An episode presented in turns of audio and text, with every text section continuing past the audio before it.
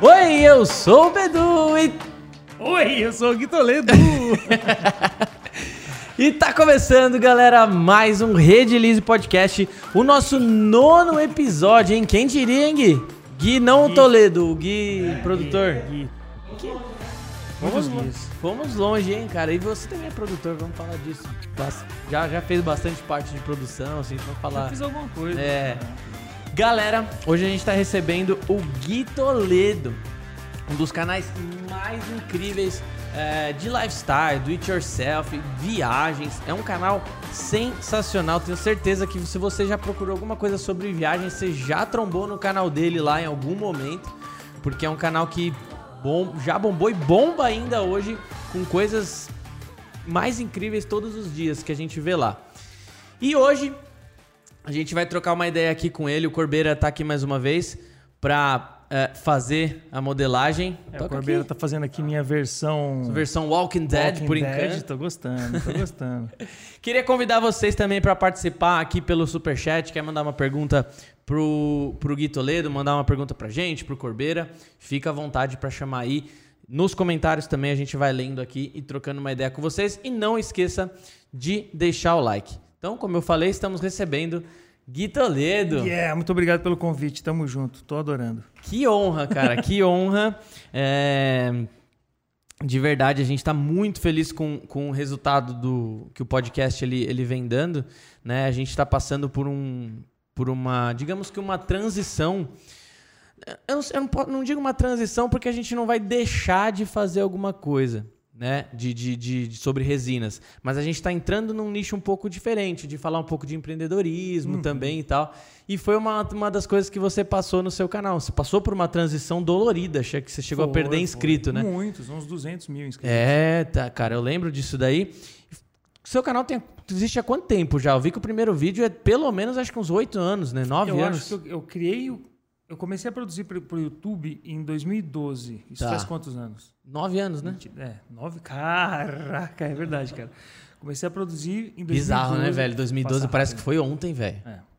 E o YouTube nem era o que é. É, assim, é, é, é tudo muito diferente. Uhum. Absurdo que é diferente, né? As, as redes sociais. E quando eu comecei na internet, eu comecei porque eu tinha uma banda. Tá. E aí a gente queria expandir. A minha banda fazia bastante sucesso no circuito universitário. Só que era uma coisa restrita. Então a gente fazia show vai, de quinta a domingo, de quarta a domingo, às vezes, para mil pessoas. Só que sempre, assim, é a festa da USP, da Unicamp, da não sei o quê, não sei o quê, sempre dentro do circuito universitário. E eu achava que a gente tinha um potencial de ir, ir mais bombar. longe. De bombar. Como chamava a banda? Balaio de Gato. Balaio de Gato. É, porque era um balaio de gato, a gente tocava de tudo. tal. E, e, a gente, puta, a gente era meio malucão, assim, tocava vestido, eu tocava vestido de Wally, o outro rapaz tocava vestido de princesa, e eram, eram três caras. Caraca. E a gente tá, começamos em três, daí depois vem o baterista, né, que a banda começou a crescer um pouco mais, enfim. Aí quando a banda chegou num, num lugar onde a gente meio que se estabilizou, fazendo baile da terceira idade, casamento, balada, falei, puta, a gente vai ficar aqui para sempre. Se a gente não descobrir um caminho para ir para outro lugar, para crescer, pelo menos expandir. E o meu grande sonho na vida era viajar o mundo de carro. Isso foi uma coisa que eu sempre quis. Então, quando eu escolhi ser músico, eu escolhi porque eu queria alguma coisa que pudesse realizar meu sonho. Do tá, tipo, eu na vou, turnê, né? Vou trabalhando e vou viajando. Uma coisa meio, meio nômade, assim, que não existia ainda o nômade digital, mas Mas é o mesmo conceito. Você fala, puta, ah, eu quero viajar e trabalhar. Eu, uma coisa que dá para fazer agora, no final dos anos 90, é tocar. E aí, então, ficava com isso na cabeça. E quando surgiu a internet, que estavam os primeiros criadores de conteúdo ali, ainda era Kéfero, o Felipe Neto e o Cauê Moura e o PC Siqueira, uhum. eu acho. Tipo, só tinham eles fazendo vídeo assim, né? E a página do Rafinha, sabe?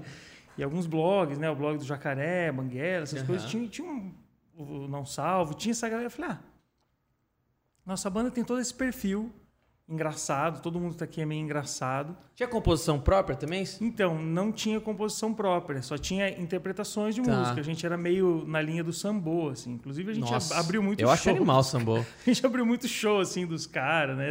Fizemos shows nos mesmos lugares. E, e enfim, eles estavam crescendo com a ajuda da televisão. É, o Sambô tinha acabado de fazer uma coisa de BBB, tá. um negócio. Posso estar misturando um pouco as épocas, assim, 2012, 13 Mas me, tudo meio assim. A gente vendo que as bandas que estavam com a gente estavam tendo destaque porque conseguiram aporte de televisão. Eu tinha um estúdio de música e estava vendo que as bandas que estavam indo para outros lugares é porque estavam junto com gravadoras. Então eu estava produzindo no meu estúdio uma gravadora do, que era do Rick Bonadio, que estava produzindo os caras. Tinha a, a, a, banda do Zé Cabaleiro gravando lá e você via que tinha toda uma estrutura por trás, né, para fazer os caras caminharem, assim. Eu, ah, eu vi eu vi a internet. Ah, vou ver um negócio aqui. e o primeiro vídeo que eu fiz para a internet no canal da banda já foi parar na televisão. É, estourou, assim, viralizou.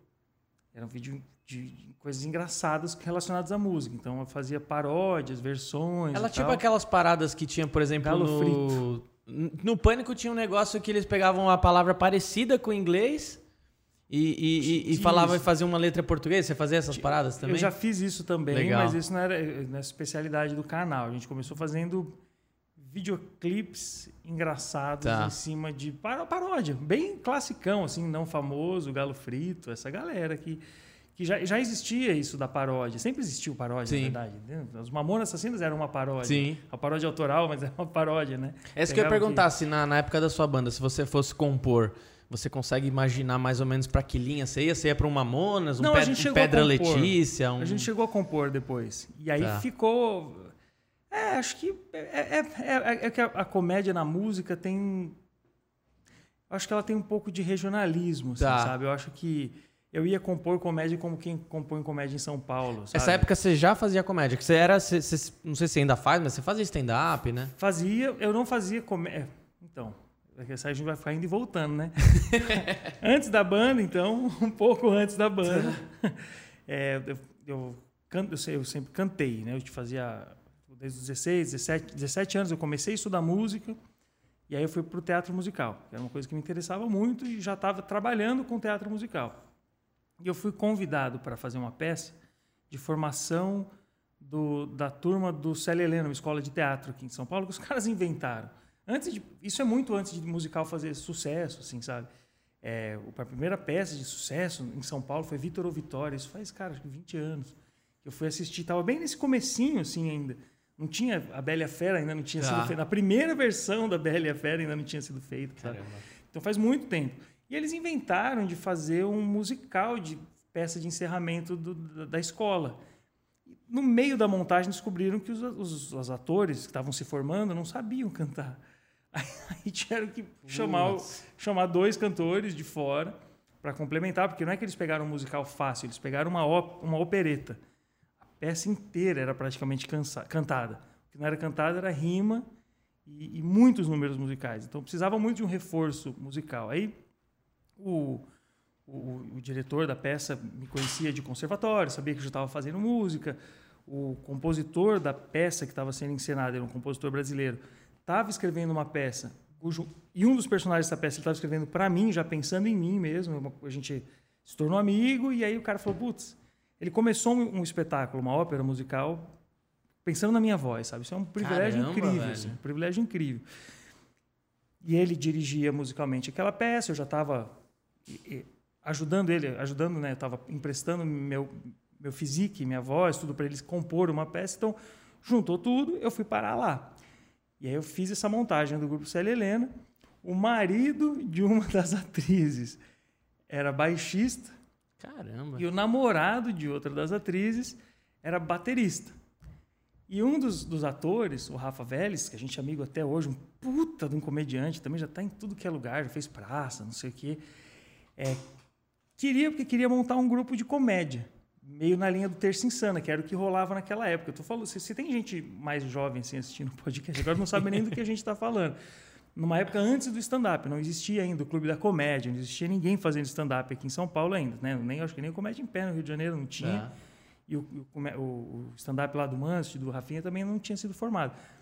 A gente. Se, se, e se tinha, era muito no começo. Eles ainda estavam fazendo botequinho. Assim. Tá. Ele, a gente fez um. É, o Rafa queria organizar um grupo de comédia na linha do Terça Insana que faz personagens. Então, e entre. Como faz personagem, o cara tem que caracterizar, botar maquiagem, botar um figurino e tal. E aí, para preencher entre uma cena e outra, enquanto eles se preparavam, ele quis montar uma, uma banda, uma, uma coisa que puta, faz ali dois minutinhos, três minutinhos de alguma coisa que seja divertida, seja engraçada, para entreter a galera, manter o público quente entre um personagem e outro quando houver a necessidade de ter trocas demoradas. E faz um esquenta antes para chamar atenção, porque fazer show em bar tem esse problema, né? É quando você faz música em bar, o público vai prestar atenção em você. música é barulhenta, né? né? Todo mundo tá ali, vai olhar. Quando você faz comédia, você precisa dar atenção das pessoas. Tá. Então, a estratégia dele na época era vai lá, toca, chama a atenção do público para o palco. Aí quando tiver todo mundo olhando para o palco, tiver todo mundo quente, a gente entra e estoura no show. Legal. Cara. Então faz a estratégia do Rafa. E aí ele pegou o marido de uma que entrou nesse grupo, o namorado da outra que entrou nesse grupo. A gente se conheceu numa tarde e, e era uma coisa. garoto! Beleza? Aí, a gente se conheceu numa tarde e aí sei lá, dali, não lembro quantos, dali cinco dias, dali dez dias ia ter o primeiro show. E a gente não sabia o que cada um gostava, não sabia o que cada um sabia tocar, mas a gente sabia que era para ser um negócio divertido. Aí a gente sentou, tinha um estúdio na época, a gente sentou lá no meio estúdio, e dali não saiu por 10 anos, cara. A gente se apaixonou, e aí a banda continuou por muitos anos depois que o grupo de comédia já tinha acabado, tá. é, a gente montou a banda Balai, Balai de Gato lá, que era uma banda então para se apresentar para um grupo de comédia. A gente não tinha que roubar a cena, não podia roubar a cena, mas era, mas tinha que ser divertido, né? Tinha que ser tentar ser engraçado, talvez. E aí eu fui, eu fui, me familiarizando, fui ficando à vontade, aí eu comecei a fazer alguns números de comédia lá também. Então, a banda já nasceu dentro de um, de um grupo de comédia. A banda já nasceu caracterizada, já nasceu fazendo performance, já nasceu fazendo números lá dentro. Uhum. E essa mesma banda se apresentou depois com o Marcelo Mansfield. A gente ficou em cartaz no Teatro dos Parlapatões, fazendo show de comédia com música e tal. Então, foi uma banda que, de fato, fez piada musical. Cantamos muitos anos piadas musicais, né? E aí, voltando ali para o comecinho da internet, é, a gente fazia shows grandes, cantando repertórios normais, de um jeito muito performático, muito grande. Tem uma história muito maluca, cara, que a gente estava fazendo show para duas mil pessoas numa festa da USP. E, puta, é uma história muito longa, eu vou tentar encurtar. Um cara boicotou, é, um cara boicotou o nosso show e no, no meio do show, era tipo, sei lá, três horas da manhã, talvez, onde está todo mundo muito eufórico, muito alcoolizado.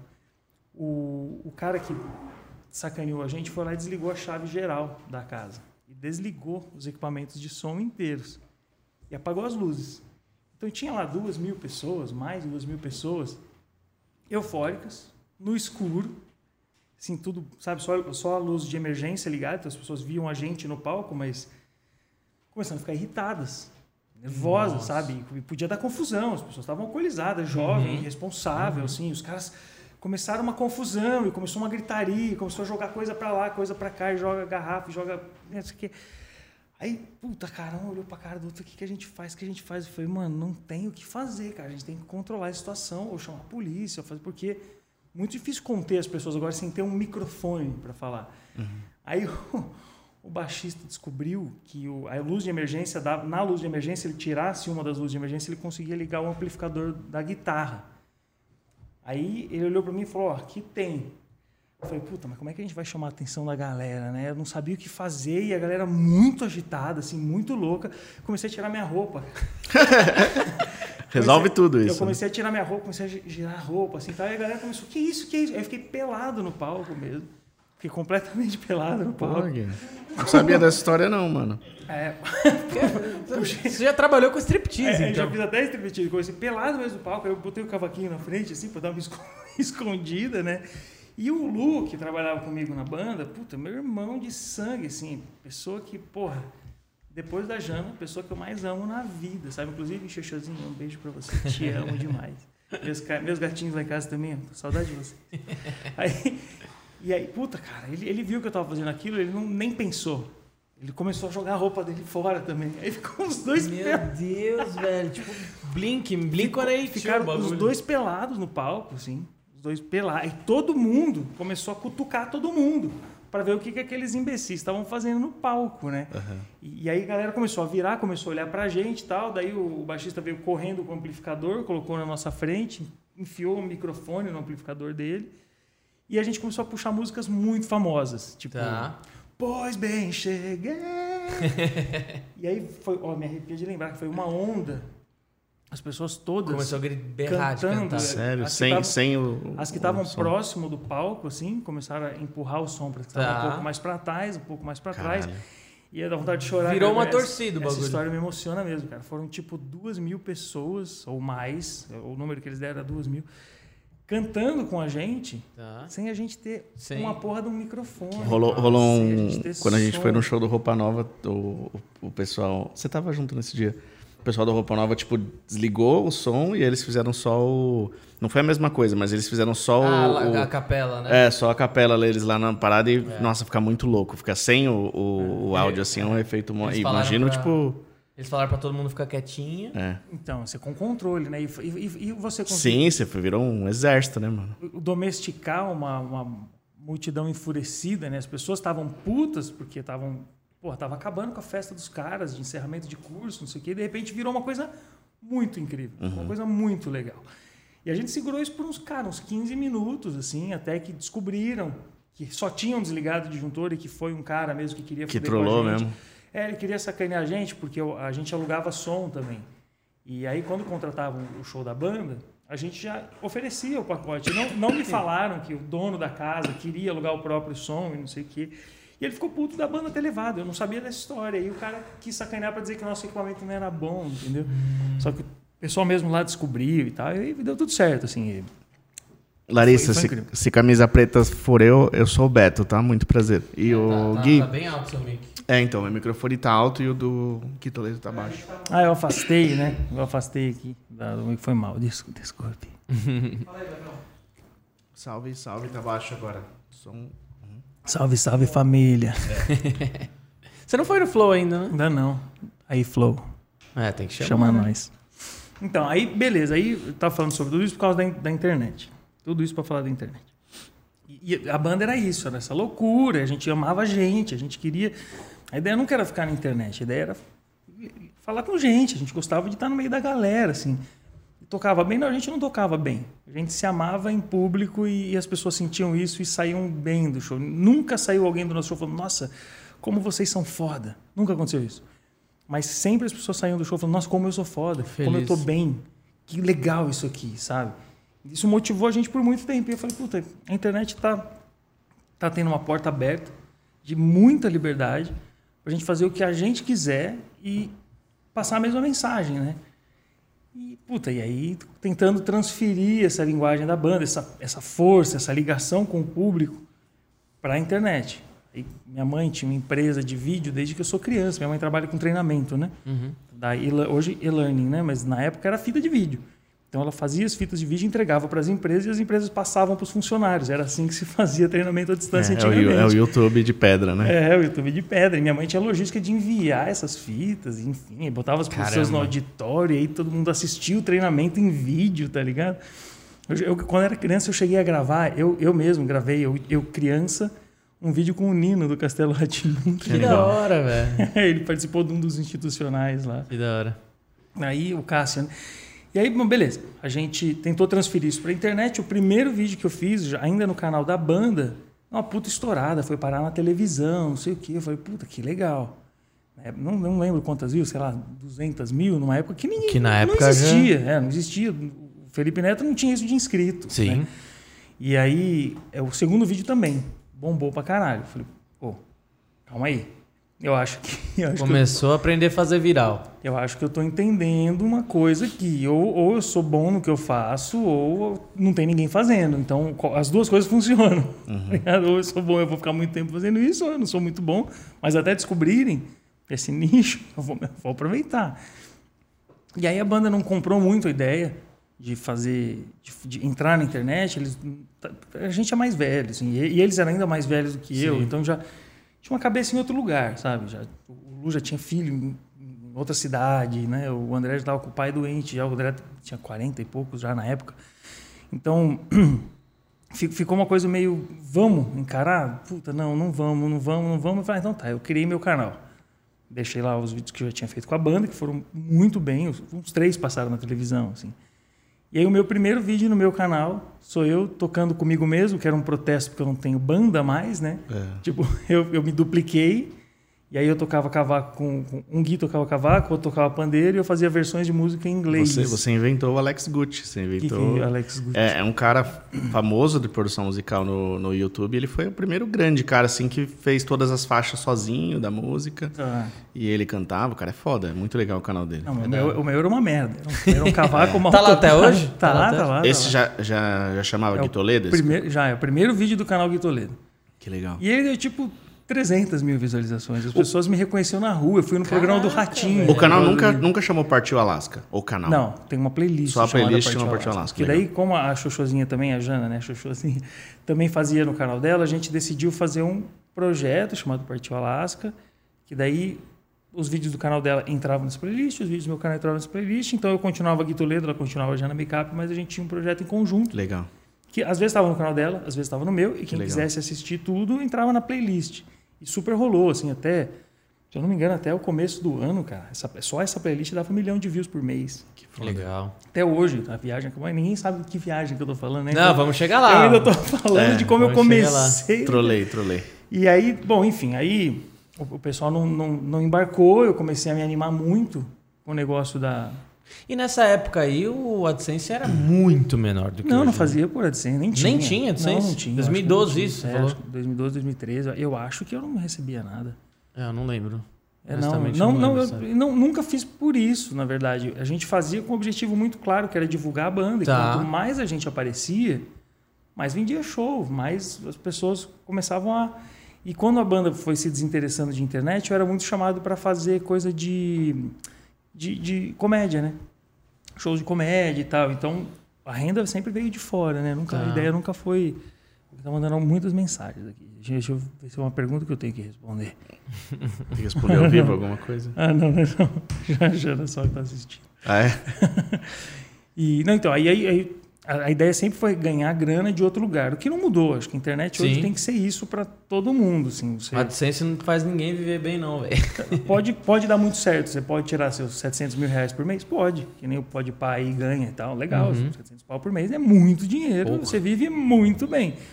Mas se você entrar querendo isso, é provável que não aconteça. E aí É. você não pode contar com Você isso. falou do Podpah de AdSense? Ele faz isso, não? É tipo isso por mês, assim. Eu tô Mas é- chutando. Ah, tá. Não, tô tudo bem. chutando. não Ah, tô é. chutando deve ser. meio que dentro de uma métrica. Assim. Mas Tá. deve ser, deve ser isso. Tô chutando mais ou menos, tô com um pouco de consciência do que, Uhum. do que deve ser, assim, É. com projeções.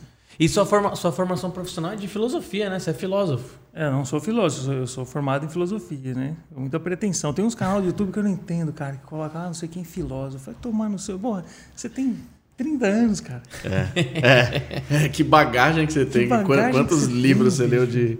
Hum, O que você produziu? Você é estudante de filosofia, sim, estudei filosofia.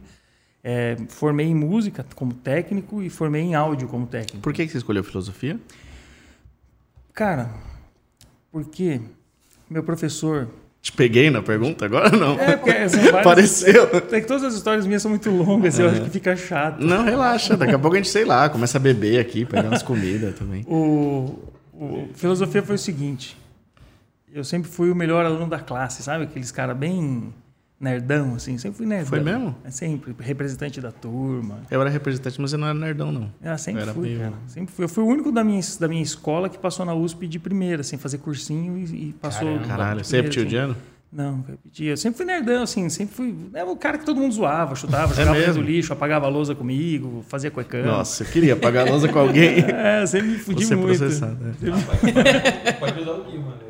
É mesmo, é mesmo. A gente precisa de uma lousa. Só aqui. que eu não, Mentira, papai ama Gui. E aí, eu, e aí eu tava meio com a vida ganha, assim. Eu fiz o.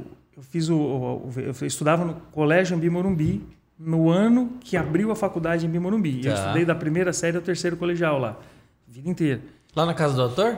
Na, na casa. Na... Na casa do doutor é a primeira unidade da faculdade, se eu não me engano. É. Se eu não me engano, é a Tá. primeira. Ou não sei se é lá ou se é no centro. Você mora. Eu moro no, é, no Brooklyn. Eu moro, Opa, pode falar? Eu moro em São Paulo. Eu já ia falar porque que é. É.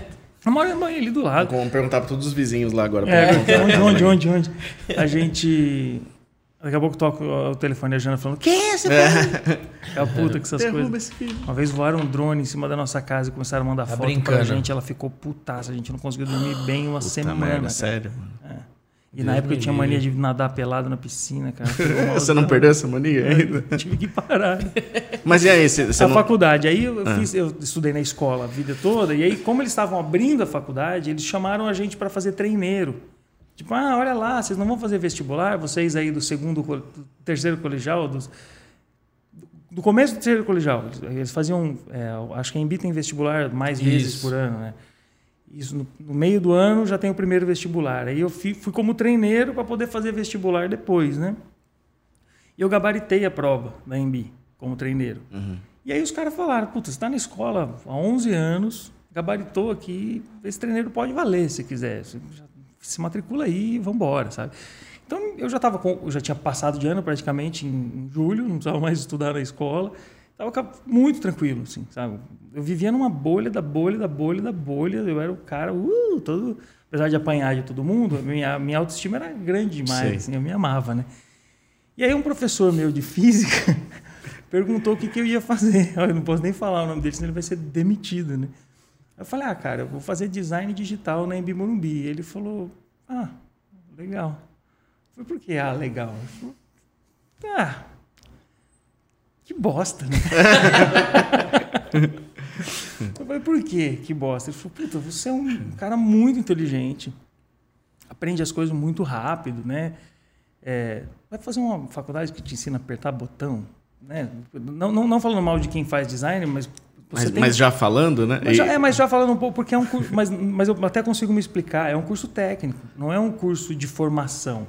São coisas completamente diferentes, né? Um curso de design digital, você vai efetivamente aprender um É a pouco skill da que você vai aprender mais, né? é, sim, isso, vai aprender mais skills. É. Tem, tem escolas, né, de, de, de, de skills que você vai aprender. Sim. Tem muitas coisas que você vai aprender e você vai aprender a aprender muitas coisas, claro, mas não é um curso de formação no sentido clássico da palavra, que já sumiu, já não existe mais isso, mas ainda existia nos anos 90, né? E aí meu professor falou, primeiro, você tem potencial para mais. É. Segundo, você vai ser muito infeliz, porque vai ser fácil. E facilidade é legal agora, mas você vai levar uma vida inteira fácil, você vai ser muito infeliz.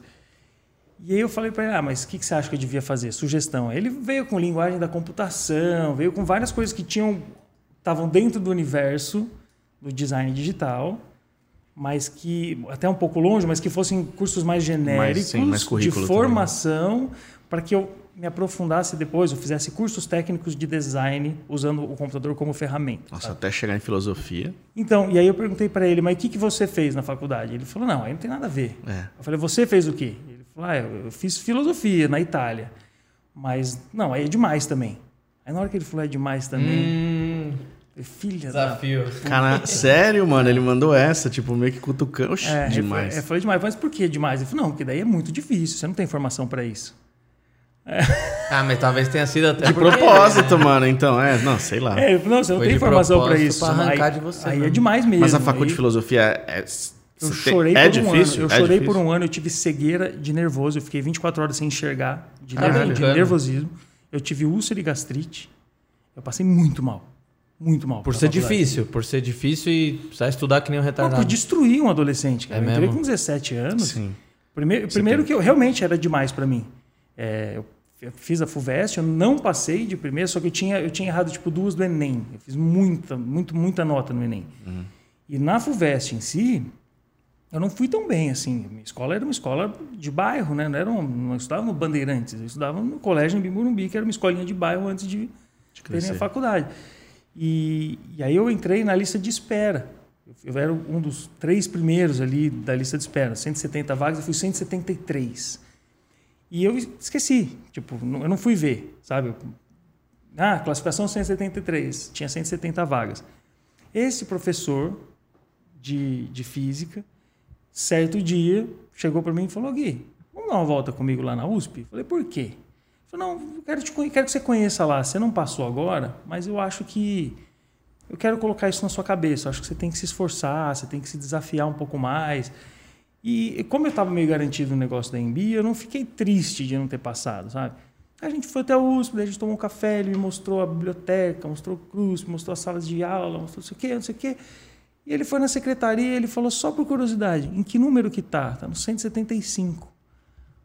Aí ele olhou pra minha cara e falou, você não era o 173? Eu falei, é. Ele falou, você tá com o teu RG aí? Eu falei, tô. Ele Caramba. falou, então se matricula. Que foda, mano. Caraca. Vontade de chorar, cara. O que esse cara fez por mim, assim. Esse professor foi muito foda. Esse professor foi muito foda. Aí me matriculei na faculdade, meio sem entender, já tinham começado as aulas, né? E eu, e eu já fui no dia seguinte para aula. E ele me levou na minha primeira aula. Ele me levou no meu primeiro dia de aula. Cara, você tem contato com ele ainda? Não, a gente perdeu o contato, Perdeu. assim, total. assim, se falou, a gente se falou até o período que eu ainda estava na faculdade, assim, até avançar um pouco mais na faculdade.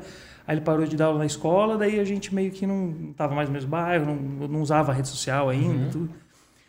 Aí, no dia seguinte eu fui assistir minha primeira aula e eu achei, cara, juro por Deus, eu achei que era sacanagem com, com gente que estava chegando na lista de espera, ou que estava chegando atrasado, que estava vindo por qualquer outro motivo.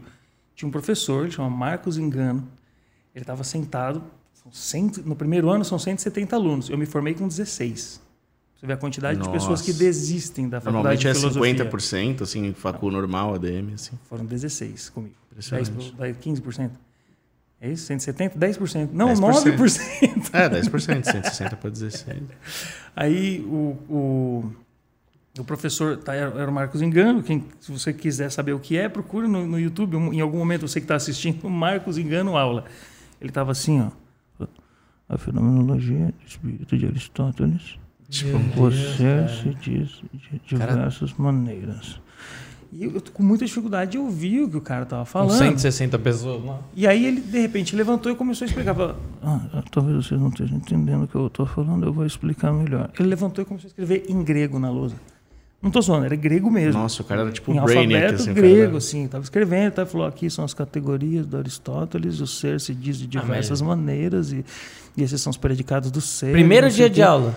No meu primeiro dia de aula, Ah, né? tá, Porque já eu entrei tinha na lista de começado. espera. Acho que já tinha começado duas semanas ou uma Mesmo semana. assim, duas semanas o cara tá escrevendo em grego, mano. E aí a galera toda prestando atenção, assim, eu falei, Talvez você não esteja entendendo. Fudeu. Aí no meio da aula ele falou: alguém tem alguma dúvida? Eu levantei a mão, assim. Como você falou, Marcos, engano. Marco Zingano.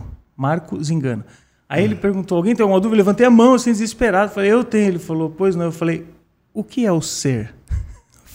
Primeira pergunta O cara chegou, facu- chegou com o pé na porta já. na faculdade de filosofia, porque ele estava a aula inteira falando das categorias do Aristóteles, né? O, é, de, de- de- dos predicados do ser, porque o ser a gente não sabe exatamente o que é, mas ele se diz de várias maneiras, tem várias propriedades que definem o ser, apesar Meu da nossa Deus. dificuldade de dizer o que é o ser em si, né? Era a metafísica do Aristóteles. E a minha pergunta foi super ingênua, porque eu não queria que ele. Eu só queria saber qual que é esse.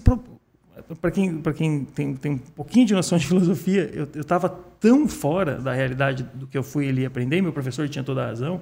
Eu nunca tive na escola, eu não sabia o que era Sócrates, não sabia, não conhecia. Eu tinha ouvido falar. Eu li, eu li literatura brasileira, li e tal. Essa literatura não, tinha chegado até mim através da escola, da educação básica, não, não tinha acesso à informação de internet, de YouTube, não tinha isso no meu tempo, não tinha. E aí eu, eu, eu não sabia por que, que aquele tal de Aristóteles estava tão preocupado em saber quem era o ser. Era essa a minha pergunta. Por que tanto problema assim com o ser? Qual o problema? Por quê? Por que um livro desse tamanho querendo saber o que é o ser? né? E a classe inteira morreu de rir, todo mundo já tinha alguma noção que estava lá, o professor riu da minha cara, ele, aí na hora que ele... Ele riu, ele. É, Ele, ele... eu adoro ele, depois a gente fez amizade, ele é muito legal. E, puta, foi, foi barra, cara, foi barra mesmo. Aí eu passei um ano, da, da- da- o primeiro ano inteiro da, da, da USP, sendo o pior aluno da classe. Então eu saí de um microcosmos onde eu era um dos melhores, o mais querido, o representante da turma, o, pro pior aluno da classe. pro, transição. pro cara que todo mundo dava risada da cara, literalmente, assim. E tinha muita gente arrogante na minha sala, muita, muita gente. Então, sabe, assim, é, era uma coisa de, de entrar constrangido e sair de cabeça baixa, né?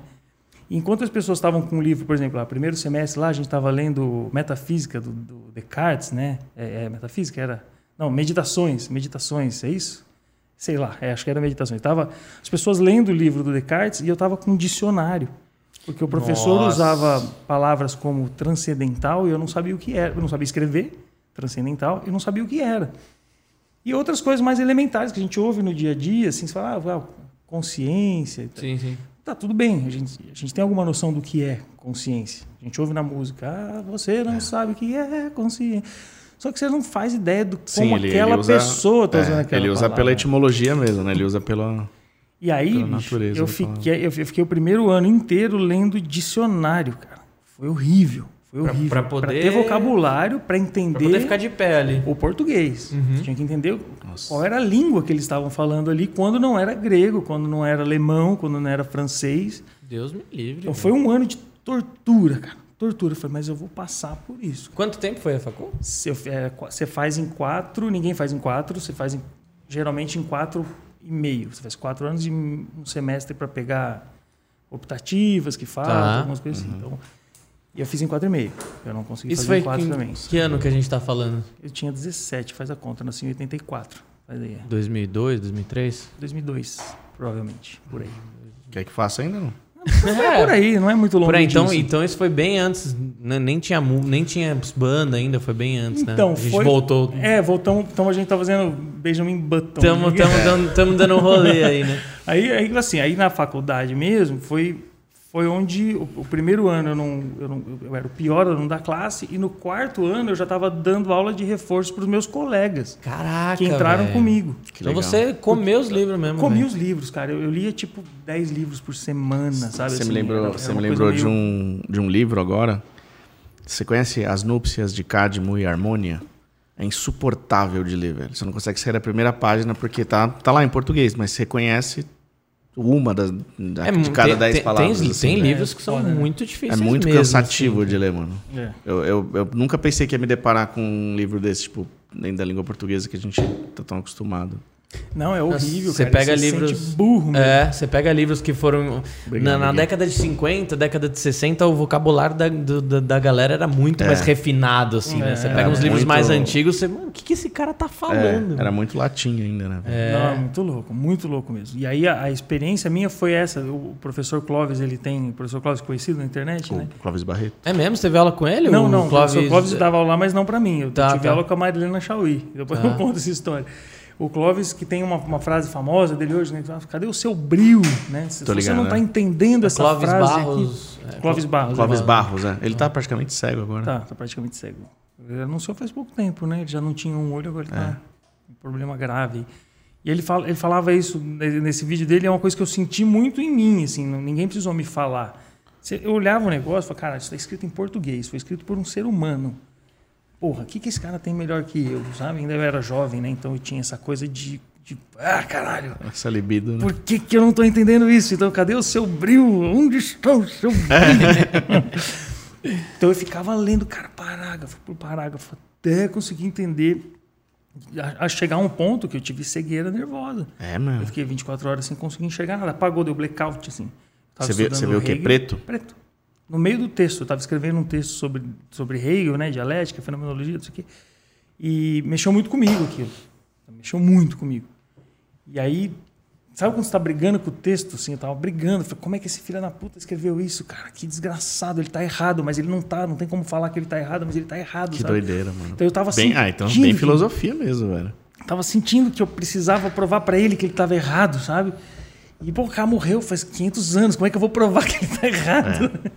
E, e aí foi, foi me dando uma tensão, uma gastura, um negócio, e tudo se apagou na minha frente, cara. Fiquei 24 horas sem enxergar. Mas você nunca atuou, né? Depois que você se formou, nunca atuou. Você Só só, dei aula de. de só chegou no seu estágio, ex-professor e falou, chupa. né? Só- só isso, né?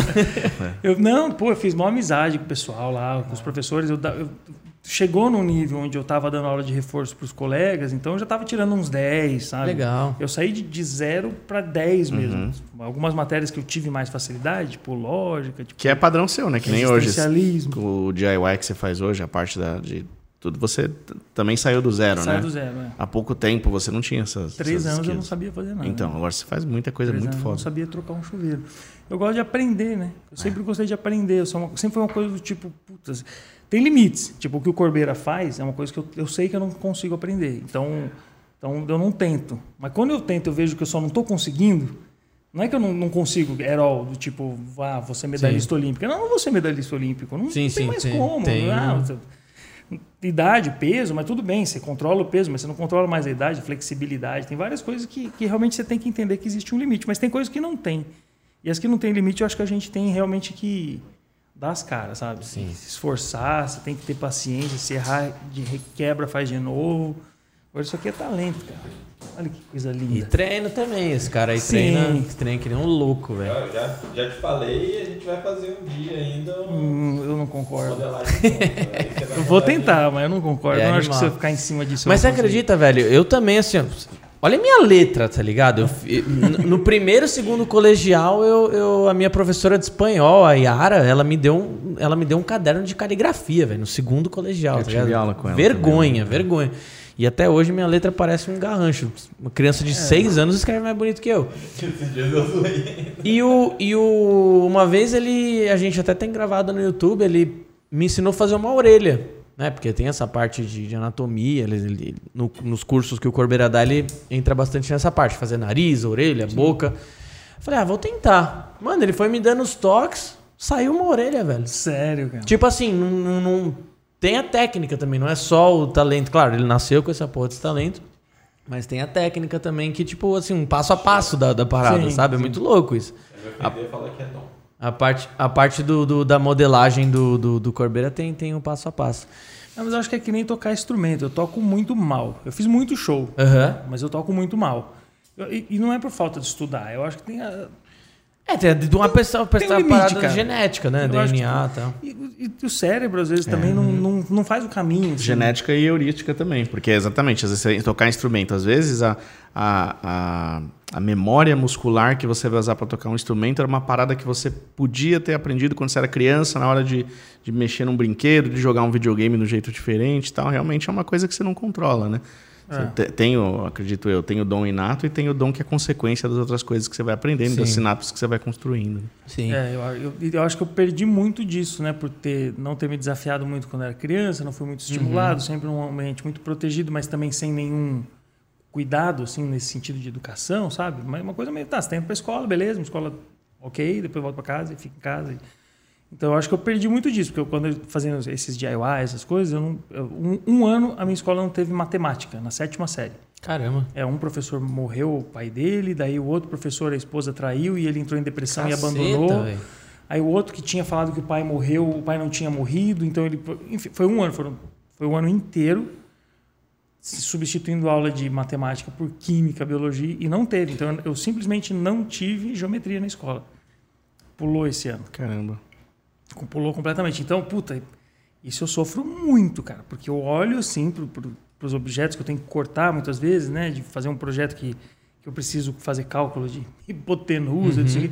Eu não, não sei por onde começar. E eu estudo, eu leio as fórmulas, eu não sei o quê, só que de algum jeito ele escorrega do meu cérebro. Caramba. É muito louco. Eu não enxergo, sabe? Se eu não boto no computador, dentro do projeto, para desenhar, para ver, não vai. É uma das consequências que eu acho que a, a, a humanidade vai, vai sofrer daqui a uns anos, né? Porque você imagina, as crianças de agora ficaram praticamente dois, Dois anos anos, parados. dois anos assim, até tem aula online e tudo, mas É. é difícil, né, cara? Não é a mesma coisa, né? E parado, parado mesmo, ficou quase um ano, né, mano? É, a gente vai pagar um preço alto, cara. É, a criançada vai, vai. Daqui a uns anos a Vai. gente vai, vai sentir ficar um- ainda, né? Uma puta lombada. Uma, uma lacuna, assim, de, de, de coisas que. Vai mudar a geração por conta disso. em Eu, algumas- mas eu acho que a, que a consequência após esse ato aí que a gente vai sofrer, ela vai ser positiva. Porque, Porque eu o sou um cara nosso... otimista. Não, tio. não, coisa não. que justifica não, vai ser isso. uma bosta durante muito tempo, ok. Só que é, é mais ou menos que nem a, a própria economia em si, que a gente está reconstruindo a economia com ferramentas atualizadas, né? Então, é, a educação era uma bosta. É, A educação estava uma bosta. O método de, de avaliar, é, o- os padrões das escolas, muitas vezes públicas, para né, deixar a pessoa passar ou não tal. É, depois de, de piorar muito, eu acho que vai começar a melhorar do jeito certo. Porque eu não estava vendo a, a educação ir para lugar nenhum, para lado nenhum. Não, não, não conseguia. Também tô, tô cagando regra aqui, porque eu não vivo isso, eu não trabalho nesse, nesse sentido. Mas eu só ou- ouvia coisas ruins sobre educação e, meu, não, não via uma. Nem universidade nova, assim, tipo, mandando muito bem com ensino à distância, ou trazendo uma forma tipo a pa- parada da gamificação da vida, né? Eu aprendi inglês, tenho inglês fluente e nunca fiz uma aula de inglês. Aprendi como? Ouvindo música e jogando videogame, tá ligado? Então é, é- pode ser que com as pessoas indo para casa, com um pouco de homeschooling, com um pouco de escola quebrando, escola que, que não não não não, não, não se- Tradicionalzão, né? é, pode ser que, que a parada se reconstruir a gente deixe de ser tão retrógrado assim, mas é otimismo da minha parte, eu sei. É, eu acho que é bastante otimismo, porque aí, aí dentro, dentro de determinadas bolhas, tudo bem. Dentro, pensando numa dinâmica de política É, no- pública, no- isso não. Bibão é, sim, Não, isso não existe, cara. Em termos de política pública mesmo, de pessoas que tá- realmente que preocupadas. precisam as pessoas ir pro, pro ensino, para pegar o lanche, não sei o quê. Foi- você perguntou se eu atuei como pro- professor, só em escola pública, enquanto eu precisava pegar o diploma de licenciamento, né?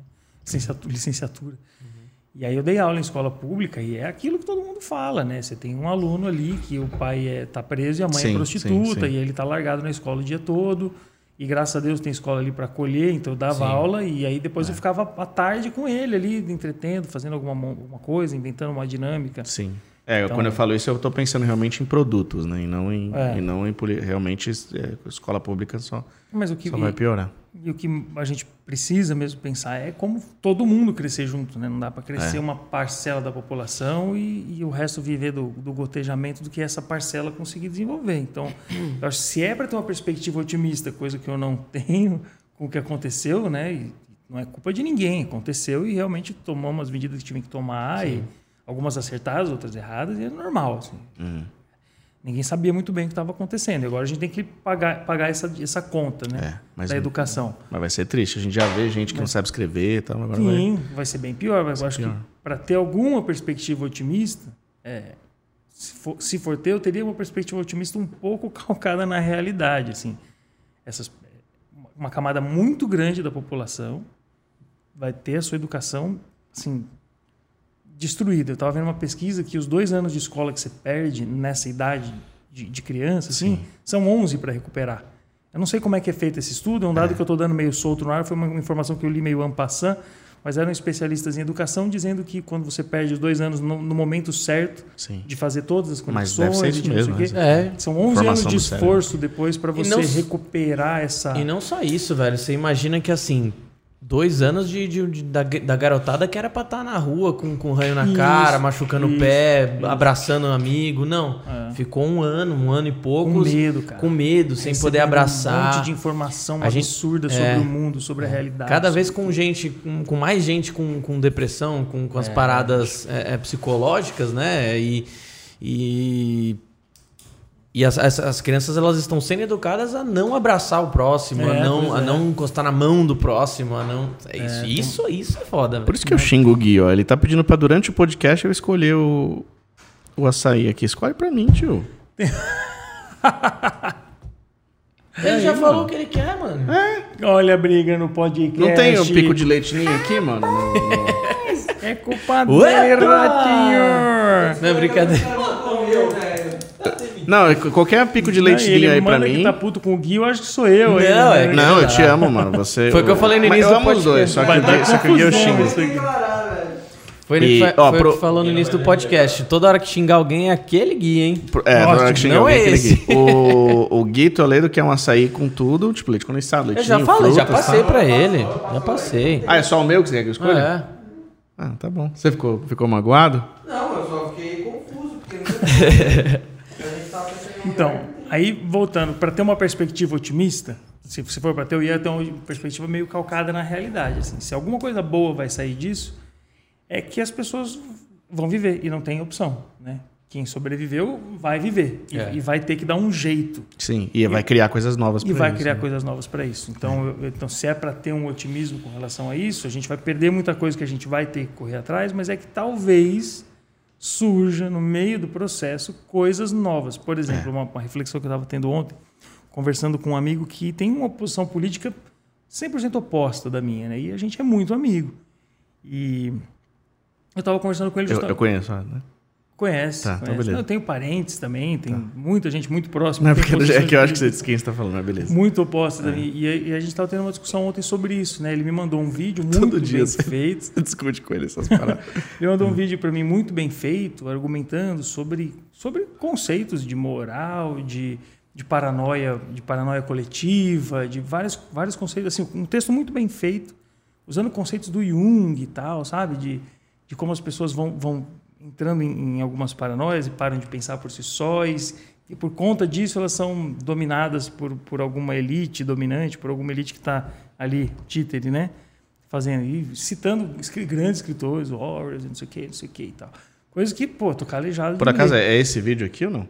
É, esse Me aí. passaram esse vídeo hoje. Então, é um, por exemplo, esse vídeo é um bom, é um bom texto e serve muito bem para o que eu estou falando. É uma pessoa que mais ou menos sabe o que está falando, mas não conhece os conteúdos daquilo que está falando, pelo menos não da forma como eles foram pensados originalmente.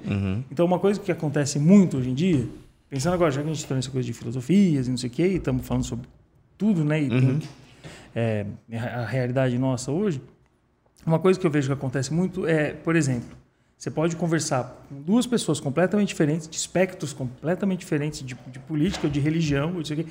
eles podem te dar exatamente o mesmo discurso, com as Sim. mesmas palavras. Exato. Que você vai, não- que vai significar outra coisa. Você não vai saber de quem é o discurso. Sim. Você não vai saber de quem é. A não ser que seja uma coisa muito óbvia, do Sim. tipo, pode tomar cloroquina, tá certo? É. Se não for uma coisa muito óbvia, Sim. você não vai saber Tô se o ligado. discurso veio de alguém de uma extrema esquerda, de uma extrema direita, de alguém ponderado, de alguém. Por quê?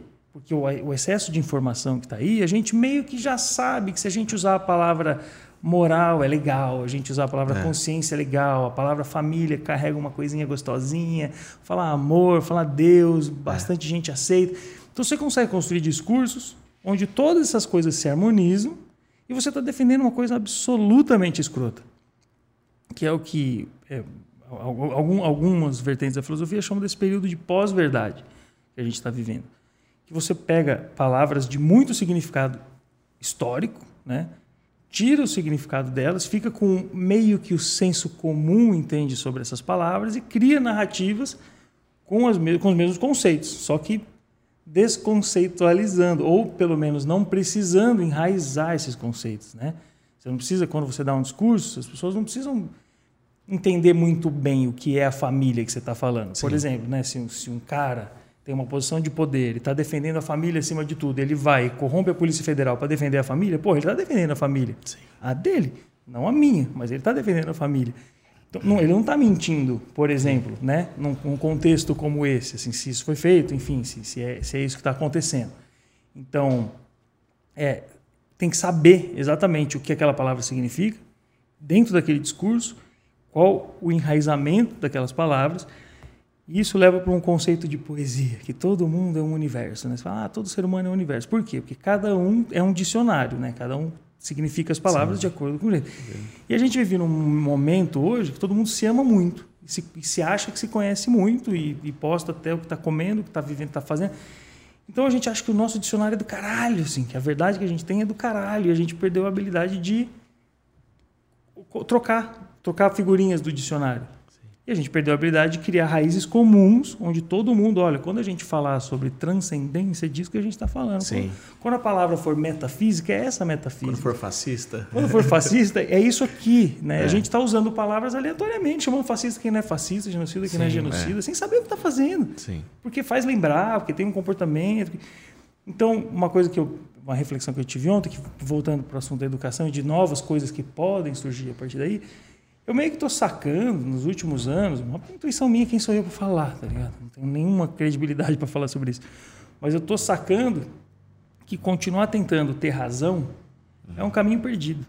Se a gente continuar discutindo no modo antigo de discussão, que é vamos colocar racionalidade nessa discussão, vamos chegar em um acordo, em um consenso, vamos encontrar a verdade, isso se corrompeu tanto É.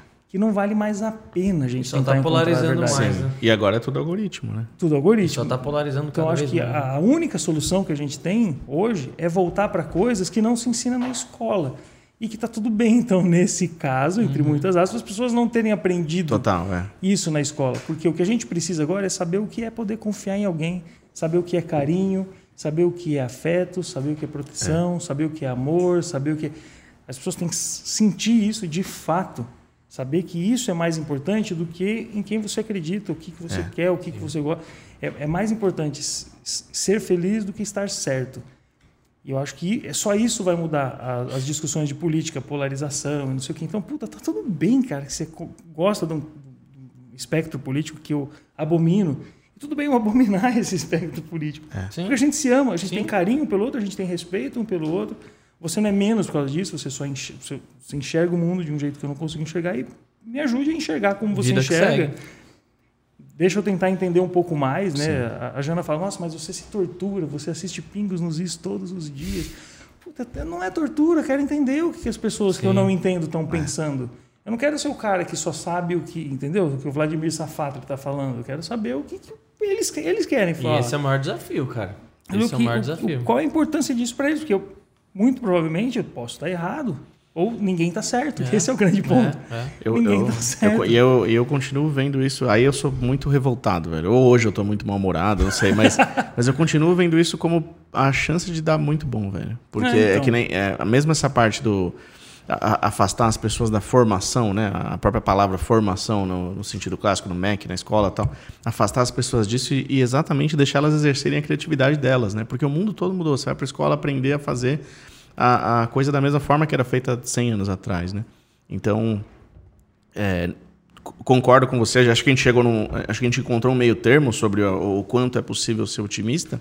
Mas eu acho que não só no Brasil, acho que no mundo todo Sim. abriu muita porta agora para as pessoas elas, elas escolherem o que aprender, né? Para onde ir, para o que aprender. É, mas, porém, contudo, todavia, tem uma coisa que a gente falou aqui já antes, né? Se você tem que aprender a ter visão geométrica, tem uma idade para fazer isso, senão você não vai Isso, aprender isso. depois. E isso se perdeu em muita gente. É, Então, muito provavelmente, a gente vai ter engenheiros piores daqui a um tempo. né? É, a isso gente que é- vai ter isso que médicos é- piores daqui a um tempo. isso, porque isso, essas coisas mais Apesar estritas. da assim. criatividade abrir para um novo mundo que está em movimento, e um movimento frenético que a gente precisa, Você descarta o, o conhecimento acumulado, que são, o- ordenado, né? que são essenciais, né? É, é. Vai depender essenciais. muito do, do, do autodidatismo das pessoas. A gente sabe que é uma. Não, e não tem. Não É, tem. existe Minoria um limite, absoluta. né? Existe um Então- limite, tem a idade certa pra, pra ter as sinapses certas. Sim, né? exato. Tipo, Não é isso. Quantos, quantos gramas de proteína você comeu todo dia, né? É. Então, seu cérebro estava se formando e, e existe É. essa matemática que não se desfaz. Então, aí tem uma perspectiva otimista de que podem surgir coisas bacanas dessa desgraça só porque a gente quer ser otimista. Porque, na verdade, a, a educação ficou mais centralizada no, num- numa elite que já era centralizadora Sim. e que a tendência é que daqui mais algum tempo essa, essa elite centralize ainda mais, subjugue ainda mais as pessoas que não tiveram acesso à educação. É. Um ou outro vai se destacar nesse lugar para servir de exemplo, para falar, tá vendo? Se você se esforçar, que acaba humilhando todos os outros que não conseguem porque não tiveram essa uma sorte de ganhar na loteria intelectual. Caiu raio na cabeça do brainstorming, tá no lugar certo, na hora certa, quer dizer, e aí usa aquela pessoa para humilhar todos. A tendência disso é não melhorar. Isso não vai melhorar. No fim das contas, a nova ordem mundial existe, só que quem tá nela nem sabe que tá Nem nela, sabe tá que ligado? Tá nela, é um algoritmo. É, isso. Pode- Pode crer, exatamente, É o um algoritmo. mundial. Caralho, que papo pessimista, Que papo, né, é. Brasil? Mas pelo menos Vamos, tá- vamos voltar Mas pra uma. vamos- Agora a gente falou sobre o que eu acho sobre empreendedorismo. Não, mas eu, quero- eu Esse- quero. esse é o- Eu quero saber, porque você tem vários exemplos de empreendedorismo, né? E vamos, vamos voltar para a linha do tempo Gui Toledo aí. É, você tá com a Jana desde quando? Desde 2015, Com a Jana, desde... 15, né? Xuxu? Não, a gente tá É. fazendo seis anos já, né? 2000 e... 2013, né? Não, a é gente, não? não? a gente tá junto desde o ano 2015. que a gente foi pro Alasca. Vai fazer seis anos agora. Não foi desde o Rock in Rio, mais Desde ou o menos? Rock in Rio. 2015, então. 2015, nossa. É que eu não sei os anos exatamente. É, os 2000, o. Rock in Rio é 11, 13, 15, 17, Então 19. é 15, é. Então é isso aí. 2015, é isso mesmo. É, é. E 2012. Alguém vai apanhar. Não, mas ela sabe que eu não sei, o- mas eu sei quanto tempo a gente tá junto. Eu só não sei É quando. só né? lembrar, 2015, Rock in Rio, show da Katy Perry. trás, né? Tá cinco anos, vai fazer seis, a gente vai fazendo as contas pra trás, né? Quando chega a carta em casa, eu pergunto que ano que é. Já assinei várias vezes 2018, já assinei várias vezes 2022. Louco, né, velho? É muito louco isso. Vocês não fazem isso? Não, eu? em 2022 não, normalmente os de Pra trás. trás, né? De É, trás. isso sim. Eu já escrevi várias vezes que eu tenho 26 anos. Várias Nossa, vezes. teve Eu uma vez, por 10. teve uma vez que me, teve uma vez que me perguntaram aqui na, na Rede Lise, velho, uma, uma menina que trabalhava na, na- no RH, quantos anos você tem? Eu não consegui responder, velho. Você acredita? Eu falei, caramba, na época era 21 ou 22? Eu fiquei 21 ou 22? Eu peguei minha RG, Não, eu mas fiz por conta, um, velho. por dois, tudo bem. É, não, por um, por dois, tudo Mas é muito louco, né? A gente bem. É tá. que às vezes eu tá... era por 10. Nossa, aí, aí, aí, pelo amor de Deus. Distraído, assim, tá ligado? Por 10 é osso, irmão. Autoestima tá. É. Voltando uma linha do tempo, traçando essa linha do tempo aí. Então, Ah. saí da faculdade de filosofia. Muito feliz, porque eu, eu tinha encontrado ali é, como aprender. Aham. E aí, mas, mas a faculdade de filosofia, você vê, né? É, é aquele, é aquele mergulho assim, foda tal. E eu percebi, e tem tudo a ver com tudo que a gente está falando, só por isso eu estou continuando nesse assunto em vez de falar, porque isso é, é o mais próximo que eu também consigo chegar dentro dos temas aqui mais, mais de, de empreendedorismo, que é como minha cabeça funciona. É, a faculdade de filosofia me ensinou justamente o que eu acabei de falar. É possível pensar com verdade sobre as coisas mais absurdas que você quiser. Então, a gente estudou lá alguns filósofos que fundamentaram o nazismo, por exemplo. Pô, e, tem, e tem verdade no texto, né? Não tô- eu estou falando que o nazismo é uma verdade? Não. É a maior atrocidade da humanidade. Mas, Só que mas o texto, do nacionalsocialismo e tal, ele é uma coisa. o texto muito bem, é, Pronto, muito bem é. fundamentado, composto, enraizado, com palavras que se, que se autossignificam e constroem uma, uma. Dentro do texto, ele faz todo sentido, é muito difícil. Da mesma forma o comunismo marxista, da mesma forma. Exatamente. Então é muito difícil você de- destruir o texto dentro do próprio texto, né? Sim. E foi o que me incomodou da faculdade de filosofia. Quando eu estava chegando no quinto ano, eu percebi que eu me tornei capaz de pensar sobre coisas é, co- quase como uma ferramenta. O pensamento passou a ser, a inteligência passou a ser uma ferramenta, uma ferramenta que eu posso pensar sobre coisas técnicas, que eu posso pensar sobre coisas práticas e que eu posso pensar sobre pessoas e manipular pessoas, e manipular discursos, e manipular diálogos. Sim. Falei, puta, que eu tô virando um um demônio, porque essa ferramenta só faz sentido em termos de caminho para a felicidade se ela estiver ligada a uma coisa mais Positivo. profunda, talvez, uma coisa mais positiva. Valorosa. Né? É, e aí foi quando eu comecei a fazer as especializações em Jung e tal. Fui, Uhum. fui estudar eh, psicologia junguiana e aí Legal. muito, muito, muitos livros depois, muitas matérias depois de, de estudar Jung, eu me acalmei um pouco, falei, ah, tá, a gente não precisa ter um cérebro tão ativo, tão, tá, entender e pegar e vá discutir com os filósofos, não, tá, tá, tá tudo bem às vezes a gente destruir um discurso de fora para dentro, desde que a gente saiba que a gente esteja fazendo isso, né, não esteja fazendo isso de forma só a, a desmerecer um discurso para ganhar uma com- porque aí você está na mesma, na É, mesma é. dinâmica, tipo, eu só quero ganhar uma discussão. Quando você fala, puta, eu não preciso ganhar nenhuma discussão, sabe? Eu tenho a minha mônada aqui, eu tenho o meu espaço, o lugar que eu ocupo, eu tenho que ser o melhor de mim mesmo e, e tá, tá suficiente, sabe? E aí, quanto mais a gente agregar, melhor. Porque o nosso espaço já está garantido, a gente está aqui, né? A gente existe. A gente existe. Sim. E aí a gente só precisa ser a melhor versão de nós mesmos. Então foi quando eu abandonei a faculdade de filosofia e fui traduzindo as coisas que eu aprendi com música. Então isso, isso é, o- é, é meio para responder o que eu te falei lá. Toco bem, não toco bem. Mas eu amava as pessoas que estavam comigo no palco em público. E era isso que eu queria transmitir. Eu só precisava de um pouco de linguagem musical para que isso chegasse nas pessoas. E eu traduzi isso para a internet. É, produzo Pros- pros os virais. melhores vídeos? Não. É. Mas eu, eu tenho ideias que eu quero transmitir e eu preciso de um pouco de técnica que eu consigo pegar Aham. para transmitir uma ideia. né? Então essa aqui já é a primeira grande lição de quem quer começar no YouTube. Se você não tem nada para dizer, não faça. Você tem o que dizer, você vai estar feliz com duas visualizações. Sim, sim. né? Se você tem o que dizer, se você precisa fazer aquilo, você vai ficar feliz com duas visualizações. Se você não tem o que dizer, não perca seu tempo. Porque você vai entrar num universo de frustrações, de baixa Sim. autoestima, de É difícil. destruição de ego, de puta, é uma merda. Já é ruim para quem tá bem, imagina para quem tá começando, assim. A YouTube é muito muito ruim, rede social é uma coisa muito ruim É. para a saúde mental, se você não tem um propósito muito claro com aquilo que você está fazendo. E sempre foi a ideia de traduzir, então eu traduzi na música, depois eu traduzi para os vídeos de comédia, para as coisas e tal, e que foi quando eu percebi que saiu do controle, fazendo um milhão de views em um dia, e aí, puta, tomando ameaça de morte de funkeiro. Quer dizer, se o cara tá me ligando no meu telefone e tá me ameaçando de morte, é porque eu realmente ofendi alguém. Você recebia ameaça de, de funkeiro por causa de meme que você fez? É, por causa de paródia, coisa que eu fazia no meu canal e passava na televisão, passava no Pânico, passava não sei Caralho. onde, isso aqui. Pô, ganhava uma proporção enorme, e os caras vieram pra cima ameaçando demais. A gente sabe onde você mora, seu playboy do caralho, não sei o quê.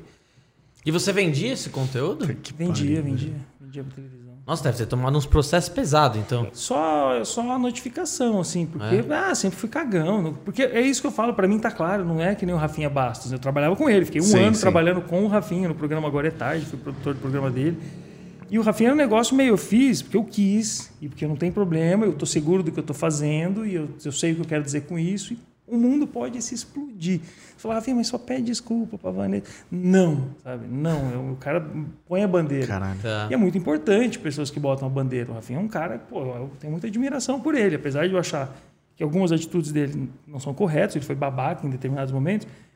É muito importante ter babacas esclarecidos, né? Porque a posição tá clara, assim, tá clara. Essa é a minha posição. Tá. I, I stand for it, sabe? É isso. Sim, sim.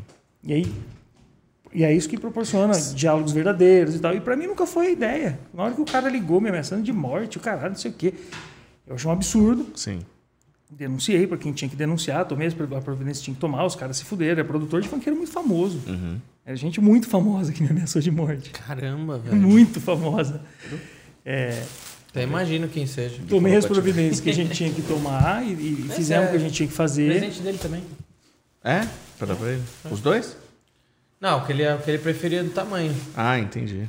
Mas. E, e falei, puta, não é, não é. Entendeu? Se o que eu tô fazendo gera esse tipo de sentimento em alguém, tá errado. Porque eu não sou o Rafinha. Eu não tô aqui brigando pela posição de falar a verdade, doa em quem doer. Eu não quero doer em ninguém. Se tá doendo em alguém e não é, um- um- sabe, alguém que precisa ser Sim. machucada, porque existem pessoas que precisam ser machucadas, precisam ser paradas eventualmente. Mas não era, sabe? Era só era só para ser engraçado. E era engraçado para uma parcela de pessoas e não era engraçado para outras. E Você já era amigo do, do Cauê Moura na época Já. do. Não, na época do, da parada com o Latino? já Ah, tá. Então você acompanhou tudo aquela. acompanhei. Trocava ideia com ele sobre ele que ele foi pro pânico, né? Foi, os caras foram uma filha da puta com É. ele no Pânico. O Pânico é um programa muito ruim, cara. É, qualquer, Eu não- eu não tudo por audiência. Era, muito, era uma seita religiosa ali, os caras. Caralho. Eu, eu falei isso no outro podcast, aí tava na capa, eu odeio pânico. Aí todo mundo veio pra cima de mim, que era um Caramba, femina- feminazi, que não sei o quê. Puta, eu era os caras me chamaram pra trabalhar, eu não quis. Acabou agora é tarde, aí não tinha. é, acabou. Da noite pro dia acabou, e a produção do Pânico falou: vem trabalhar com a gente. Eu falei, puta, obrigado, sabe? Com muito respeito, mas. Porque não é só que eu não gostava do Pânico, porque lá era um culto religioso mesmo. Sério? Assim, vocês tinham que Puta, vestir a camisa, sabe? Abraçar as causas mais. Tacar barato em gente na rua, aquelas coisas que eles faziam. É, tinha coisas que assim. pegava bem pesado mesmo. falei, puta, não. Vocês comprarem meu conteúdo, show. Vocês me mandarem fazer conteúdo, não. Eu não tenho, não tenho estômago pra isso, tá ligado? E aí, graças a Deus, fui con- contratado pro, pro Masterchef Júnior e no mesmo dia, assim, falei, puta, da hora, vamos Legal. tá ligado? Vambora, me tira daqui. Caramba, você Que trabalhou hora, bastante velho. Com não- TV, é, então. é bizarro. Pra mim é bizarro não ter te conhecido nessa fase e ter te conhecido e virar teu brother agora, tipo. Pós essas coisas que, assim, eu, como, eu penso como eu sou alienado, velho. Porque, Não, mas quantas pessoas a gente não conhece, assim, de É. que eu não era um fenômeno, nunca fui um fenômeno. Fui, em 2013, meu canal foi um dos quatro maiores do Brasil em conteúdo. Mas eu não aparecia, quem, como é que você ia Ah, saber? sim, é. Mas eu imagino, imagino que você, a, a transição aí do. Você teve uma transição de co- canal de comédia para um canal de viagens, né? Foi, então. Aí eu fiquei muito tempo fazendo comédia, né? Fui saindo da banda ali, e foi, foi uma coisa meio. Puta, eu preciso sair daqui, porque é sempre, sempre esse, esse, esse assunto de tô traduzindo aqui uma linguagem, sabe? Na hora que a coisa começa a perder o sentido, eu falo, puta, tá, Quer tomar licor de chocolate? Cara, ah, não, não tá mais traduzindo tão bem, vamos mudar de linguagem. Aí eu né, fui tentando, tentando, tentando. Quando eu vi que a comédia estava ofendendo pessoas, e eu nunca foi a minha ideia, era só para ser engraçado, porque eu ofendia pessoas. Experimenta aí, se você curtiu, põe mais. Não, pode pôr com isso. Ah, então tá. Não, Eu sou, tô falando que eu fui músico a vida inteira, cara. Não, é que você respondeu meio. Você, ah, quero, achei que conhece, você conhece? Você conhece esse, esse requintado licor? Tá bom assim, mais? Tá bom. O que, que é, Corbeira? Eu também. Lógico, príncipe. Ô, Bedu, dá, dá uns presentes pra ele aqui pra não sujar, mano. Gui, tem uns presentes aqui para você. Oba. É... Obrigado. Quero Você tinha combinado com ele, né? De, de dar uns livros O pra livro ele, eu né? falei pra ele que eu ia dar, sim. Cara, tem uns livros que hoje tem na loja virtual da Rede Lise. bem voltados aí para a parte industrial, no, no mundo de, no mundo dos compostos, né? Resina, fibra de vidro. critério para analisar e dimensionar compostos. Eu não tinha visto Esse, vivo esse livro aqui, é esse livro aqui é, é, é- é absurdo. Esse livro aqui é absurdo. Compostos É, aque- é para aquele livro que é tipo os livros de filosofia para entender. Quê? Ah, esse é pra ele? É pro Corby, né? Esse livro eu nem comecei a tentar quer ler tomar? Você porque quer tomar? esse é mais mais para você iniciar no mundo dos compostos, ele tem Esse é bastante básico, é. Esse tem que, tem que ler. de Ásia. E esse aqui faz parte de um, de um, de um- de uma série que foi de 1 a 5, que hoje em dia não, o, o 1, o 2 e o 4 já não estão mais. Mas dá pra comprar. Dá pra comprar online. Isso. Pra Esses aqui são os que ainda tem. Mas a gente vai convencer a Maco a produzir É. mais também, porque muita gente pede. Então, aí é um outro salto gigante, né? Por que, que eles estão me dando esses livros aqui? Porque eles dão pra todos os convidados? Não, porque nós estamos fazendo uma coisa muito interessante Eu- juntos. Vamos chegar. Ah, a gente vai falar disso hoje? Eu não sabia, mano. Ah, acho que. Você falou no que- Instagram que vai ter que falar, É, né? acho que eu vou ter que falar. Demorou, só pra quem assistir aqui, eu só, eu só não vou repostar depois. Né, Eu não vou pôr no meu canal. Quem tá vendo vai saber. E é uma Tá certo. camisetinha aqui também pra você. Uma Da camisinha. rede. Muito obrigado. Você quer, camisinha. Os presentes. Por favor. Adorei os presentes. E, e aí você partiu Alasca foi mais ou menos Então, 15, aí- 16. Foi isso aí, puta. Aí foi 15, 16. Ah, cara, eu sou ruim de data. Faz três anos que acabou. Tá, Em outubro de três anos atrás. tá. E a gente foi dois anos, né? Que a Jana e eu, a gente se conheceu indo pro Rock in Rio, né? No motorhome lá da Trident. Eles contrataram alguns influenciadores para fazer uma, uma ação. E ela tava lá nesse ônibus, eu tava nesse ônibus, era um motorhome, a gente se conheceu, se apaixonou e eu encontrei o amor da minha vida. E aí, puta, e aí, aí a felicidade começou. Bem legal a história de vocês. Tudo que eu, tudo que eu tava buscando. É isso, cara. Puta, é isso. É mais legal falar. Eu nunca, nunca mais falei desse universo, do meu passado tão passado, né? De faculdade. E a, a ideia sempre foi buscar a felicidade, né? Sempre foi essa. E a gente vai ser feliz como? Ah, a gente vai ser feliz tentando ganhar dinheiro, a gente vai tentar feliz ficando famoso, a gente vai tentar feliz, ser feliz é, ficando inteligente, a gente fica. Puta, não, cara, a felicidade é um negócio tão diferente de tudo isso. Porque a felicidade é. A felicidade, inclusive, não tem nada a ver com prazer, né? Muitas pessoas falam, ah, prazer traz felicidade. Não tem nada a ver, cara. Por exemplo, só, só para entender o conceito, tem um, tem um jeito muito performático de explicar o que eu, que eu entendo felicidade. Acho que se eu der o exemplo, que é um pouco dramático, todo mundo vai conseguir entender. Pensa numa figura como Jesus. O cara, porra, o cara, o cara foi crucificado. E ele, e ele sentia as dores, assim. É um cara, é um cara que... Carne osso. Porra, imagina, mano, imagina enfiar os pregos, É, coroa, pendurar, né, bater, pela- pela- e humilhar, e cuspir na cara. Você acha que no momento da crucificação ele estava triste? A existência dele foi toda pensada para aquele momento. Ele estava redimindo os pecados da humanidade, sabe? O cara estava ali. Esse era o propósito. Então, ele não estava triste. Ele podia estar sofrendo, ele podia estar sentindo dor, mas ele provavelmente estava no maior momento de felicidade que um ser humano pode estar. Porque ele tinha o privilégio, segundo a história, de ter a consciência de estar fazendo o que deveria fazer no momento que deveria ser feito. Sim. Ele estava cumprindo o papel para o qual ele foi designado. Ele estava sendo a melhor versão dele mesmo. Então, porra, o momento de maior felicidade da figura mais importante do mundo ocidental foi, Foi um momento na- de no sofrimento absoluta dor e sofrimento. E de, de felicidade plena, porque para mim felicidade tem a ver com você estar fazendo a coisa certa, na hora certa, no lugar certo. Estar completo, né? Não, é estar é, tá no caminho certo. Tá. Completo a gente nunca tá. É, é saber que o barco está endereçado para a Tá. direção certa. E que se você parar de se mexer, parar de atrapalhar, é um, é um pouco a visão que eu tenho. Assim. Quando a gente tenta muito, a gente atrapalha. Sabe? A gente tem que parar de atrapalhar. E aí a felicidade é um dedinho que vem embaixo do barco te levando, assim, uma brisa suave que você nem sente, parece estar parado, mas você não está parado. Você está indo para algum lugar, para o lugar certo. Eu acho que felicidade é isso. Independente da fase, do momento, do estado de saúde, do estado financeiro, do estado. É a sensação de que você está no lugar certo, na hora certa, do jeito certo, que você tomou as decisões certas, que sabe? Independente da velocidade, né? Eu só conheci isso com a Jana, cara. Foi, foi, foi, Legal. foi ela que me foi a experiência com ela que me ensinou tudo isso, né? Eu percebi que eu era um babaca, eu fui um babaca a vida inteira antes de conhecer ela. Mas, mas mesmo entendi que o, que o, o conceito é o, é o meio, não o fim e tal. Mas você, hoje, conhecendo a Jana, tal, você consegue dizer pra onde vocês estão indo? Aonde vocês querem chegar? Porque eu. Não, eu- a gente já tá, né? A Tá. gente já tá. É, o que, o- qualquer coisa que acontecer já está sendo. Porque não é, porque quando, não é também o meio, né? Que nem ele falou, a ah, é jornada, se sentir né? completo. Não é sentir completo, mas também não é estar um meio de caminho, porque você pressupõe um fim. É um fim em si mesmo, dentro de uma coisa que está acontecendo. É, é o, é você se sentir pleno no que define a gente como ser humano, porque o ser humano é e não é ao mesmo tempo, né? Cada segundo que a gente vive é um segundo que a gente perde, né? A gente, E a gente não tem como parar o tempo, não tem como frear o tempo. A gente não é uma coisa estática, a gente é o devir. A gente está sendo. E você ter a consciência de que está sendo da forma correta, Sim. tá tudo bem. Não tem, isso não tem uma previsão para futuro, isso também não tem uma sensação de completude, tá, saquei. mas tem uma sensação de E a, é, e a dimensão do isso. tempo, ela é uma dimensão também, né? Tipo, é, a gente que criou o conceito de passado, futuro e tal, mas ela é uma dimensão assim como, é, como as outras três, né? É dinâmico, né? Uma é evolução dinâmico. dinâmica. Exatamente. Então Então, você tem- se sente, você se sente no fim quando você chega nesse. Isso. Mas a gente tá, no- eu estou no fim todos, todos os momentos. Eu estou no fim, no começo e no meio, todos os momentos. É, é, o é a tal da presença. Eu estou presente e feliz o tempo todo. O tempo todo. Você quer dizer que eu sou um bobo alegre? Não sempre, às vezes, né? Algumas vezes. Mas não sempre. Às vezes eu estou mal-humorado, às vezes eu estou irritado, às vezes eu estou sentindo dor, às vezes é eu estou humano. com pedra no rim.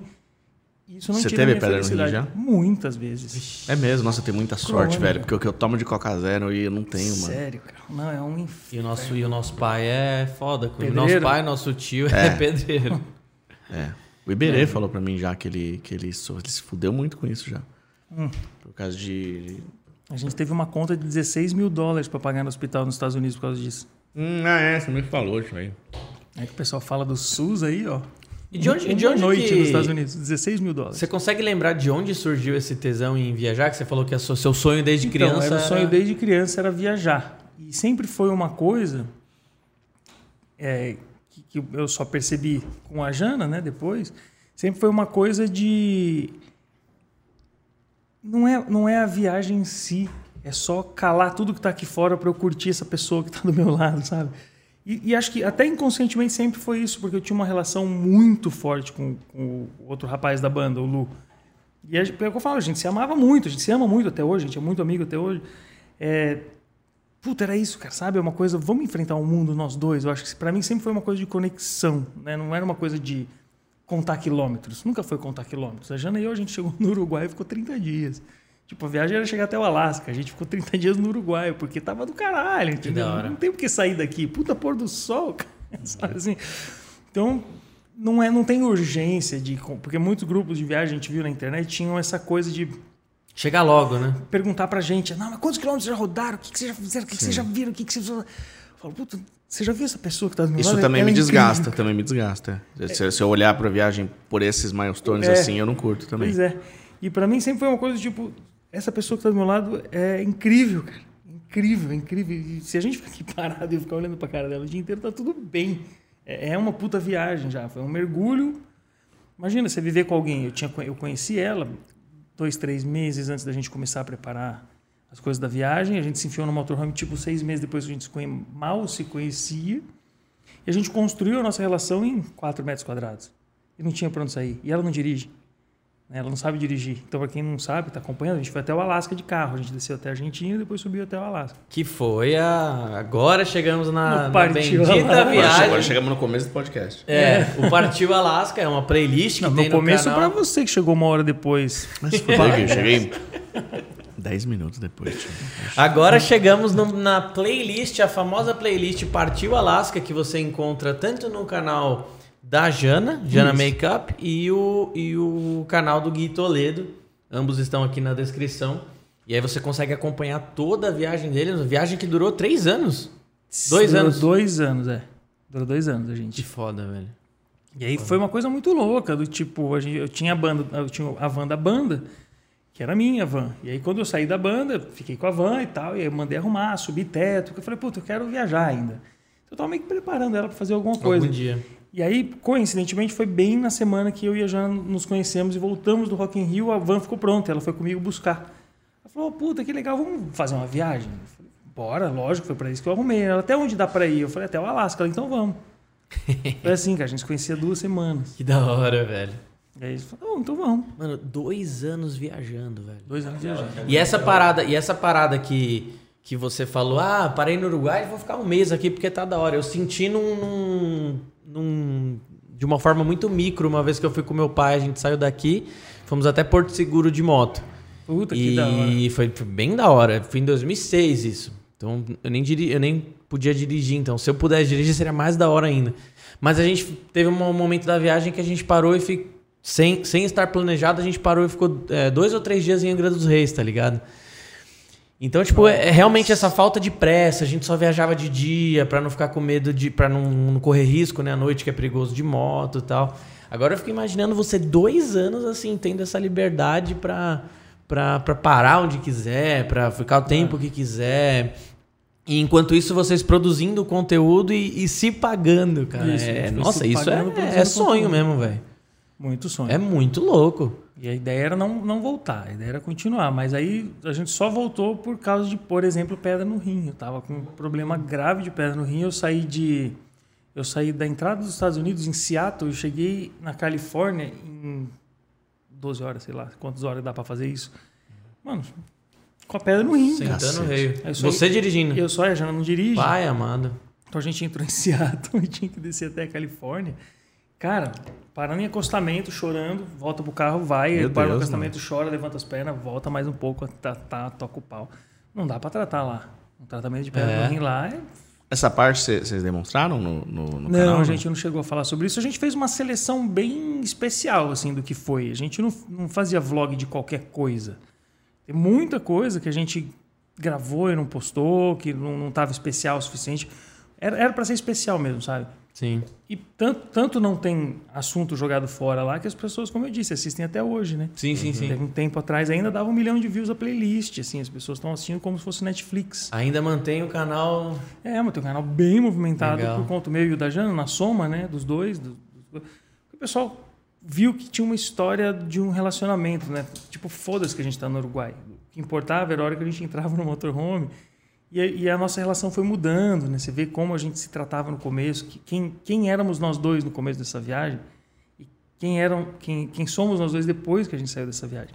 E são duas pessoas completamente Sim. diferentes. É isso que eu ia perguntar agora. Você sente essa troca de público? A galera que, que em algum momento, tipo, era fã dela, ah, agora é seu fã também. O fã que era seu agora também é fã É, acho que dela. misturou tudo Que da nesse hora, sentido, mas eu perdi acho que 140 mil pessoas. Porque né? teve essa transição, né? Porque eu era um comediante a lá Rafinha Bastos. Na hora Sim. que os caras viram que eu era um cara apaixonado, viajando de motorhome pelo mundo, falaram, Todo babão. É, que babaca, né? E você nunca pensou em escrever livro, velho, da viagem? Já pensamos, Eu assim, apoio. a, e a Jana também, a gente até já sentou para escrever, mas putz, demora, né? E aí. Ah, uma coisa, devagarzinho, ah, pô. vamos escrever, não vamos escrever, aí, puta, eu não escrevi. Devagarzinho, pô, escreve sim, que um dia a velho. gente pode fazer isso aí, assim, acho que, sei lá, as experiências ficaram, né? É, o que eu sinto é que fica muito, como aqui, que a gente tá num podcast, eu tô à vontade para fazer uma puta ego trip, né? Falando de mim pra caralho e tal. Mas eu não me sinto à vontade de fazer isso o tempo todo, sabe? E a nossa viagem foi muito sobre a gente, né? Tá. Muitos- não, tenho, não tenho muito para te falar sobre o Yellowstone. Tá. Eu tenho para te falar o, que foi a gente ali, e essas puta, Da, da eu- caneca queimada lá. isso, da caneca queimada que ele veio pro Vilela. é, Pra, gente, pra mim nunca foi sobre a viagem. Né? Pra mim foi sobre viver, num, viver um relacionamento analógico no mundo digital. Uhum. É um pouco isso que eu acho que foi legal. A gente vivia num microcosmos, assim, um lugar bem pequenininho, compartilhando com milhões de pessoas, uma experiência absolutamente so- sozinha, sabe? Bem solitária. Eu acho que foi um pouco essa mágica do projeto Tá. misturar o, o analógico e o digital de uma forma tão rudimentar. A gente não visitou cidades grandes, a gente só ia para o meio do mato. Então era tudo parques nacionais, e florestas, e desertos, e, e, pô, e tudo midiático, sabe? Então eu acho que te- teve um pouco esse apelo grande na viagem, que foi o quanto a gente se conheceu, se conectou e, e quanto a gente se conheceu, né? Pessoalmente, assim. Que da hora, velho. Nossa, é.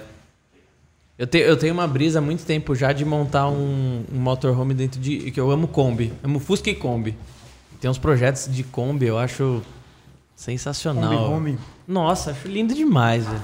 Quer falar alguma coisa, Gui? Quero. É, peraí, que eu perdi o nome aqui. Mas é parceiro do Gui, pelo visto. Giovanni? Isso, Giovanni Vanini. Ah, o Giovanni é amigão. É. Fala, Gui, tô com saudades. Me chama pra segurar. len- É, treina na laje. Tamo junto. Ah, não, o Giovanni é amigão, ele tava. Eu falei, do vídeo, falei dele no meu vídeo de hoje, inclusive. Legal. Ele é o cara que me ajuda demais, é engenheiro, estudando engenharia eletrônica, né? Elétrica, eletrônica. Ah, cara, é engenharia de, de, de coisas elétricas. Mas, mas ele falou de segurar a treina na laje porque ele trampa com você mesmo lá, às Não, vezes? já me ele- ajudou pra caralho. Ah, é? a parte toda de, de Ele é daqui da também? laje ele fez comigo lá em casa. Não, de Curitiba. é? Ah, tá. Não, o cara é muito firmeza, tá sempre me ajudando. lá. Legal. Salve. Salve Curitiba. Salve Giovanni. É. Corbeira tava lá também.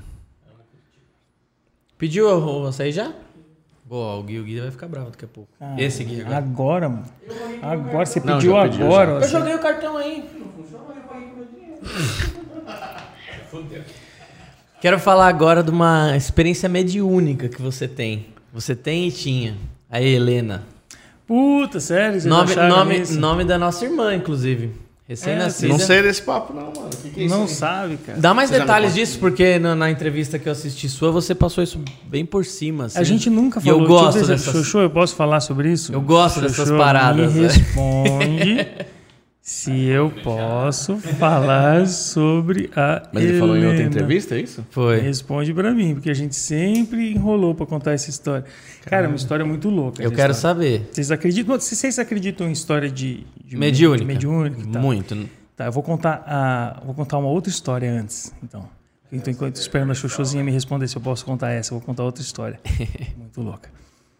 Nossa, eu tenho várias histórias legais pra contar. Então, enquanto ela te responde, vamos. vamos me fala, fala de, do- de alguns perrengues aí, vai. Perrengue de viagem? De, de viagem. Top Ah. 3. Top 3? Top 3, acho que o top 1 foi o dia que eu saí na mão com, com um bandido pra salvar um policial. A gente tava dormindo. Já Que vida começou. bizarra, mano. Que vida louca, mano. É, isso eu, eu contei no outro Deus, podcast velho. lá. Eu tava no. A gente tava estacionado no, no Walmart. A gente dormia muito em Walmart nos Estados Unidos, assim. Você encosta o motorhome e dorme e não tem problema nenhum. Assim, é, é muito seguro, né? Uhum. E, só que a gente tava. Vocês assistiram Breaking Bad, não? Sim. Então, a gente tava lá na cidade do, do Breaking Bad. É, te- é, não é Texas, é New, Mex é no, no Mexico. New Mexico. É.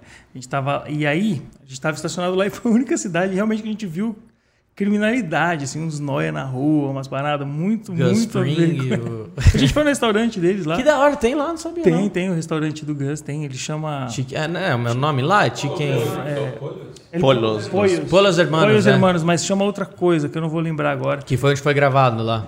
Legal. É, e o restaurante tá lá e tem o logo dos Poios, tem o consigo o ler seus menu, tem máscara. tudo lá. Legal. E o perrengue, inclusive, são, pô, tem um perrengue, eu vou contar um perrengue, uma coisa muito legal. A gente fez amor no estacionamento do Poios Hermanos. Porra, É mesmo? Você fez Lá, isso, lá, velho? A gente tava de Porra. motorhome, cara. Tinha que ter mandado uma selfie. Nossa assim. casa, assim, a gente parou, a gente abriu a janela e falou: olha, vamos fazer amor aqui na frente, vamos. Ah, da hora, legal, vamos fazer amor mano. aqui Que na legal. frente do Poios Hermanos. É bom A gente saber. fez amor no Poios Hermanos. Então, se alguém passar por lá, Sabe que, jogar o azulzinho sabe que ali. tem restos mortais, Depois né? Foi depois da série isso? Foi depois da série. Ah, Pois o é. Breaking Bad é 2005, né? E- Não, 2000... Ah, sei lá. A gente foi na casa lá que ele jogou a pizza no telhado, tudo. A gente fez o tour, a gente andou no motorhome que eles gravaram a Caraca, série. que animal, A gente, velho. andou, a gente conheceu os alguns atores da série. A melhor tudo. série de todos os tempos. É muito velho. bom, cara. A gente foi no. Lava Rápido lá, tudo, a gente fez tudo lá. Caraca, Bom, mano. a gente tava nessa cidade, aí estamos dormindo no mágico, estamos deitados, acho que nem nem tava dormindo, eu tava, eu tava gravando um vídeo, tem, tem isso no canal da Jana, dá pra você assistir essa cena, porque foi gravado. Eu quero falar A Jana, coisa? Jana respondeu que você pode contar a sua parte da história com a Helena, não a dela. Tá, só posso contar a minha parte. Agora eu vou querer saber a dela. Então vocês vão ter que chamar ela pra vir, porque como é que eu Não, vou mas fazer? ela tá mais do que convidada. Ela, ela não vem, ela é muito estrelinha. Depois vocês fazem com ela, ela conta a parte dela da história. Xuxu, me diz até onde eu posso contar a história. Fala assim, a minha parte é a partir daqui. Aí, essa, essa parte da Helena é foda. E onde Se vocês quiser- contariam? quiser- aí, Jana? Porque não pode falar aqui. Pode Calma aí, aí, Se pô. quiser contar o que você contou na outra entrevista, Não, vou contar então. Aí beleza. É. Aí a gente tava ali no. Conta a parte da história com ele. Não, conta minha pai. Ela me respondeu a mesma coisa. É. Então, beleza. Aí a gente tava lá no, no estacionamento. E aí a Jana tava gravando um vídeo sobre reforma do motorhome, alguma coisa que a gente tava fazendo na janela, não sei o quê. Começou uma puta gritaria lá fora, cara. Ai, o que, que é isso, né? E pai, pá, move, move, on the floor, on the floor, não sei o quê. Aquelas coisas, palavra de ordem, né? A gente abriu a janelinha assim, ó, puxou a janelinha pra ver. E um policial tava saindo na mão, literalmente, com um noia da rua. E até aí, legal, vamos gravar, uhul! A gente começou a gravar, filha da puta, não vai ajudar, né? A gente começou a Que é o gravar. que a maioria das pessoas fazem, tá? Não se sinta culpado. Porque lá nos Estados Unidos, o policial muitas vezes faz abordagem sozinho, né? Não é que nem aqui que obrigatoriamente vão duas pessoas. Lá também Tá. existe abordagem de policial sozinho. Também existe isso. E ele estava sozinho naquele momento. E aí eles estavam saindo na mão, a gente estava gravando. E, cara, foi, foi instintivo. Foi, foi muito instintivo. Eu vou ter que fazer um flashback aqui para contar por que, que isso aconteceu naquele momento. Meu pai é militar atirador do exército, foi atirador do exército premiado muitas vezes, né? Ah, tá, muitos anos atrás e tal. E quando a gente foi fazer o Partiu Alasca, viajar, eu contei para ele, falei, ah, pai, conheci a Jana, a gente vai viajar e tal. A primeira pergunta dele foi, quem é Jana? Ela sabe atirar? Essa foi a primeira pergunta que ele Meu fez. Deus! Eu falei, acho que não, a gente Não cheguei nessa cheguei parte nessa ainda. parte ainda. Ele falou, não, então tá bom, então eu quero conhecer ela pessoalmente. A gente chegou na casa do meu pai, ele pegou todas as armas que ele tem, né, e falou, olha, é assim, se vocês forem abordados por alguém, essa é a forma de você desarmar uma submetralhadora, uma metralhadora, um 38, um... Ele ensinou tudo. Ele falou, e aí, por exemplo, o bandido deixou a arma é, caída no chão. Então você vai pegar, vai fazer assim, veja se a trava de segurança está travada, ah, e assim você pode neutralizar o bandido. Ensinou com todas as armas para ela. E isso eu já sabia. Meu pai me ensinou Sogrão, isso. hein? Meu pai, e essa é a primeira vez que meu pai conhece- encontrou a Jana, sabe? Meu Deus, velho. E tudo, com carabina, com tudo que você pode imaginar. Ele ensinou ela a operar. Falou: olha, numa situação de perigo, você tem que saber como desarmar, você tem que saber se o cara que está te ameaçando está com a arma travada. Tudo isso ele deu os toques, né? E, pô, são coisas que eu sei desde criança. Meu pai me ensinou sempre muito isso. Eu atirava muito quando era criança, até matar um passarinho. Mas nunca mais tive coragem de atirar. O dia que eu matei um Deus me passarinho. Foi de fiquei mal. propósito que você matou o passarinho? Foi, eu peguei ele voando. Falei, ah, que legal. Pá, eu tirava super bem, eu comecei muito novo. Aí tava com um espingardinho assim, ah, que legal, ele tá voando. Pum! Nossa, que bad. né? E aí eu vi ele tremendo no chão, estribuchando, tá? Nunca mais consegui Nossa, pegar. eu não nada. quero mais ser seu amigo. mano. Horrível, cara, horrível. Era uma criança, né? Eu achava divertido. Olha, um alvo, um alvo se movendo. E, porra, fiquei mal. Aí, beleza. Eu tenho esse conhecimento, assim, ficou, era de criança, das coisas da sinapse. Eu não sei geometria, mas sei atirar. E aí tava com isso já conectado na cabeça. E volta pro momento do motorhome onde os caras estão se dando porrada. O, o, o, o Noia conseguiu botar a mão na cintura do policial e puxou a arma do coldre. E na hora que ele puxou a arma do coldre, ligou um negócio em mim, tá tudo gravado isso aí, cara. Ligou um negócio em mim. Eu parei de pensar, eu chutei a porta do motorhome e saí correndo na direção do cara. O que se processou muito rápido na minha cabeça foi: essa arma tem trava de segurança. O cara tá noia, ele tá no meio de uma briga, ele não vai saber é, tirar a trava rápido. É rápido tirar uma trava, mas eu, eu confiei que ele, ele não vai saber tirar essa trava rápido, vai se confundir comigo chegando e, e, e aí e aí travou. Eu já não sabia mais o que fazer. Eu nunca briguei na rua, nunca Caralho. bati em ninguém. E quando eu falei, e aí, e, e eu já tava no meio do caminho, tá ligado? Olha, velho. Eu tava assim, tá, tá, tá, tá, tá, E pensando em tudo isso. atrás. Volta, filha da puta, filha da puta. O suorzinho caindo em câmera lenta e eu pensando tudo isso, né? Não, a arma tá travada, não sei o que. Aí o cara subindo a arma na minha direção, ele foi virando a arma Caralho. pra mim assim. E eu fui, cara. Eu falei, e eu chegar lá, eu faço o quê? Vou dar uma voadora? Vou dar um. O que, que eu faço, caralho? O que que eu... Tentando rever os filmes do Jack Chan na minha cabeça, assim. Fiz Kung Fu muitos anos, mas, porra, você não tá preparado pra uma situação como essa, tá ligado? E continuei indo, cara. Continuei indo. E a Jana gritando chamou muito a atenção do cara, né? E ele chegou olhou pra assim. Aí, já, a culpa seria da Jana. Aí na hora que o cara meio que apontou a arma pra mim, o policial conseguiu se soltar. Porque aí o cara se distraiu com a gente, entendeu? Ele Ah, tava e ali, ele ele, tava meio que pegando a arma, apontando o policial. Na hora que ele virou, aí o policial pegou ele por baixo, deu um armlock no cara, enforcou Caralho. ele, chutou a arma pra longe. E, e- e aí eu cheguei bem nessa hora, assim. Eu falei, caralho, mano, eu vim te salvar e você me salvou. Exato, né? E, pô, esse é o, é o melhor exemplo do que é estar apaixonado, eu acho, cara. Que Você se joga e aí você fica esperando outra pessoa te salvar. E se não salvar, você morre. É, é assim que funciona a paixão. E se, você- a pessoa te salvar, vira amor, entendeu? Acho que pra mim é o maior simbolismo. Jogar de eu, eu cabeça. me joguei e a Jana me salvou, sabe? A nossa história é a mesma. E eu, eu olhei pro cara assim, ele pegou o cara. fazendo Meu aqui? tá Deus, ligado? mano. Você é doido, Aí eu velho. olhei pros lados, assim, aí um monte de gente veio. Na hora que vê um fazendo a coisa certa, todo mundo faz a coisa certa. Mas tava todo mundo só gravando, tá ligado? que ninguém ajudou o policial. Pelo menos você tem vários takes aí da sua ação. Né? Aí, aí, aí- aí chegou uma galera e tal, e o policial meio que, ô, valeu", segurando o braço do cara, assim. Aí eu me afastei, falei, ah, beleza, tá tudo bem e tal. Então esse foi um perrengue da viagem, consideraria um perrengue, porque em um determinado momento tudo poderia ter acabado diferente. É. Não me arrependo do que eu fiz, eu acho que nem tem como arrepender, porque foi reflexo absoluto, sabe? Não foi, um reflexo, não, não tive tempo de pensar. E acho que eu faria de novo também, tá tudo certo. Acho que a gente, é o nosso dever, né, cara? Infelizmente, pode acontecer de um poste cair na sua cabeça e pode, pode acontecer de você ter que se colocar em risco para salvar alguém. Por decisão. A vida é um pouco assim, né? E, e pô, teve vários, né? O outro perrengue, puta perrengue da internet, que a gente contou, é que a gente chegou na cidade mais ao sul da América, que é Ushuaia, que é uma ilha da Argentina, que você tem que passar pelo Chile. Então você tem que fazer a aduana para chegar lá. Você tem que. É meio fora de mão. É a cidade mais fria da América, né? menos 20, menos 30 graus, às vezes no inverno. E quando você. A gente chegou lá no meio do inverno.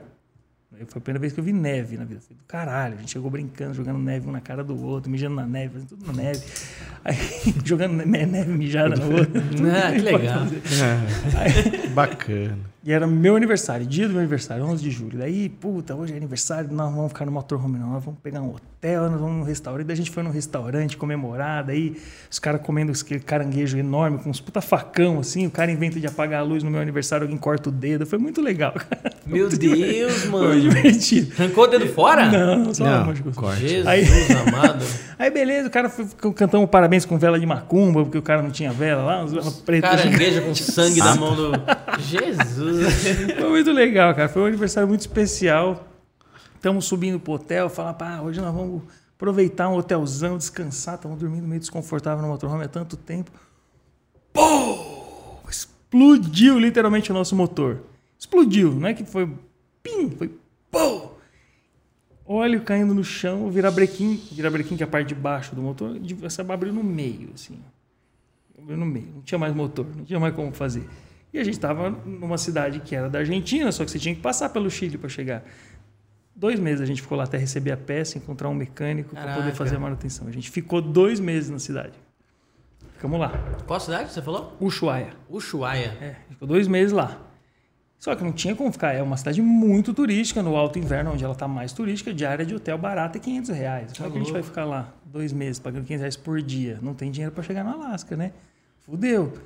Aí a gente deu uns pulos e conseguiu um amigo do meu pai que tinha uma casa lá e porque meu pai é da maçonaria conseguiu fazer uns contatos e tal e aí conseguimos um cara para abrigar a gente lá.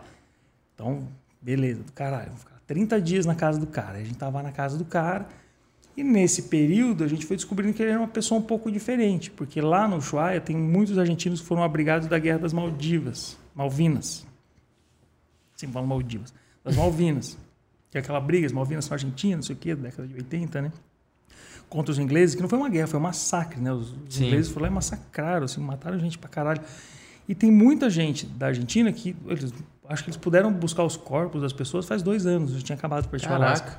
É, estavam proibidos de entrar lá. E, é- e na cidade inteira tem monumentos da guerra, tem monumentos das pessoas que morreram e tal. Esse rapaz, esse senhor que a gente estava na casa dele, foi para a guerra. Ele era um ele, ba- ba- balista, ele fazia, ele enchia bala, assim, fazia, fazia produção de bala, de munição. Sim. E ficou lá para sempre. E aí ele contava as histórias de que ele fazia as munições e a pessoa que pegava a munição com ele nunca mais voltava, que isso era muito triste, que era um período muito difícil, que eles tinham que matar é, castor para comer, né? Porque não tinha comida, não tinha nada lá, não tinha gás, então eles passavam muito frio, muita necessidade. E aí um cara muito traumatizado. E aí teve um dia, cara, que a Jana inventou de gravar um vídeo lá no quartinho que a gente estava. E a gente usou painéis de LED para gravar. Só que LED de bateria. Não tava na energia do cara. E estavam carregados, que a gente já tinha carregado no motorhome. A gente ligou os LEDs na, na bateria e a esposa do cara foi lá e montou uma luzinha de Natal atrás pro cenário ficar bonitinho. Ficou uma graça, assim, luzinha de Natal ligada, os LEDs, a gente tava gravando. No meio da gravação ele entrou com o olho virado, assim, falando que aquele era um abuso de confiança, que a gente não sabia como era difícil o gás, e gás lá no Chuá é praticamente de graça hoje em dia, porque tem subsídio. Então ele não sabia como era difícil o gás, como era difícil comida, como era difícil conseguir as coisas. Ele voltou. Chapado. Ele Sim. voltou para o passado. É, assim. traumaço. Né? Ele voltou mesmo, ele não sabia onde ele estava. Ele Meu não- Deus. E mandou a gente embora, naquela hora. E com muita agressividade, a gente com medo de ele entrar, pegar uma arma e fazer qualquer bosta. Então a gente saiu correndo, jogando as coisas para dentro da mala, sabe? Enfiamos tudo dentro da mala. A nossa motinha tava lá, a gente levou a scooter, né? Então a gente jogou a mala em cima da scooter e meio que saiu fugido da casa do cara. Esse é o tipo de amigo que seu pai tem, então. É, esse tipo esse amigo é. do meu pai. Ele vai lá, toma sangue de bode. Os depois- amigos dos amigos do meu pai, na verdade. Né? Não era amigo do meu pai, era amigo de amigo. E aí a gente teve que tacar a, a- a mala em cima da moto, debaixo de neve, 11 da noite, menos, sei lá, 20 graus, né? Neve metade Meu do Deus, calcanhar. velho. Uma scooter. Empurrando, porque ela não pegava, não dava pra andar Lógico. com o scooter no- na neve daquele jeito, né? Empurrando o scooter sem ter pra onde ir. Todos os hotéis lotados, debaixo de neve, fugindo de um cara potencialmente armado Do Nemesis, do Resident Evil. achando que a gente tava abusando da confiança dele porque tava usando energia no meio da guerra, tá ligado? Meu Deus. Eu chamaria Deus, isso de velho. perrengue. Pô! Eu chamaria isso Não, eu fico pensando como é que esse cara, como é que seu pai conseguiu chegar nesse cara, porque imagina ele conectado numa, num WhatsApp, alguma coisa assim. né, eles usavam muito rádio amador, né? Ele, foi, ele falava com é, estações espaciais com rádio amador. Um cara muito interessante. E, e não, foi uma vez. Foi, foi duas, na verdade. Uma vez a gente pediu pizza e não avisou ele, ele saiu armado atrás do cara da pizza. Meu Deus do céu, velho. depois, a gente só soube depois. Nossa, teu pai, teu pai colocou muito vocês em risco, sabia mano. disso. e meu pai não sabia disso também, porque era um cara que eventualmente entrava Sim, sim, em crise, né? Sim. A maior parte do tempo ele, ele, ele nem se lembrou depois que ele fez isso. Caraca, o Meu cara Deus, apagava mesmo. apagava, velho. ele apagava mesmo, ele não sabia que ele tinha mano. isso, né? E aí ficou uma coisa meio puta. Tanto que o e-mail que ele mandou pro meu pai foi meio falando mal da gente usando a energia da casa dele, uma coisa meio. Meu Deus, mano. Ele não, ele não entendeu o que ele fez. Aí, meu, aí a gente explicou pro meu pai, daí meu pai entendeu e tudo. Falou, não, nem vamos falar nada, só tá tudo Segue a certo, é, vida. segue a vida e tal. O cara, ele não, não lembrava, ele não, sabe? O negócio da, dele ser armado atrás do cara da pizza Meu também. Deus, a gente ficou sabendo só depois, não é uma coisa que ele sabia. Ouviu barulho na rua, cara. é, Os ingleses vieram me matar, é um negócio meio assim. Então, porra, aí você fala, eu tava lá pelo Ushuaia, não, mas eu, eu descobri uma dimensão do, do ser humano que eu não conhecia. Já ouvi falar, já vi em filme, que nossa, que divertido ver isso numa peça de teatro. E, a Sim, minha ideia é. matou os filhos. Porra, você vê isso na vida real, você fala, Chocante, né? é Chocante, né? chocante, é chocante. Me- Eu tô contando pra vocês e pra vocês é só uma história. Sim. Quando você vive isso, Claro, cada segundo foi horas, né? modifica você em lugares que. Sabe quando você vai pra academia e você fala, nossa, isso aqui doeu, eu não sabia nem que eu tinha? É. É um pouco isso na sua alma, assim. Dói em lugares que você falou, caralho, eu tinha isso aqui dentro, né? É porque o cara tá sofrendo, né, mano? É. Quero- você, quero ao mesmo tempo saber você fica da- com raiva, com medo e com pena. É. É, é uma fusão, É. assim, de coisas. Quero saber da Helena. Ah, mas tem mais roubada pra contar. Tem mais uma? Falta, falta Tá. uma. Ah, eu não sabia que você tinha. Não, foram, Foram to- três foi já. top três. Foram três. Foi o cara correndo atrás da gente armado, foi o carro quebrando, a gente ficando dois meses no Chuai, foi o... Tá. São três já. Então já Agora, contou. agora é Helena. Tá bom, agora eu vou contar da Helena. Quando eu era criança, cara, todas as minhas histórias são longas, é um saco, né? bicho? Não é nada, não, velho. tô suave, imagina. Nossa, tio. Total. Essa história da Helena é foda, velho. Quando eu era criança, eu falava com uma. Nossa, faz tanto tempo que eu não conto história que talvez ela saia diferente da última vez. Toda vez que a gente conta uma história, a gente muda ela um pouco, né? Isso é meio ruim, mas, mas é bom também. A gente, quando eu era criança, eu, eu- eu sonhava com uma garotinha, uma criancinha. E ela, todas as fases importantes da minha vida, os momentos mais importantes da minha vida, eu sonhei com essa garota. Sempre a mesma fisionomia, sempre. Sempre, ela é sempre muito branquinha, com olho bem escuro, bem grande, assim, uma sobrancelha grossa, franjinha na testa, assim. Se- Sempre a mesma, sempre a mesma menininha. E ela se chamava Helena e ela dizia que ela queria ser minha filha um dia. Mas eu vejo a Helena desde que eu tenho. Você começa até a chorar. Eu vejo a Helena desde que eu tenho seis anos de idade.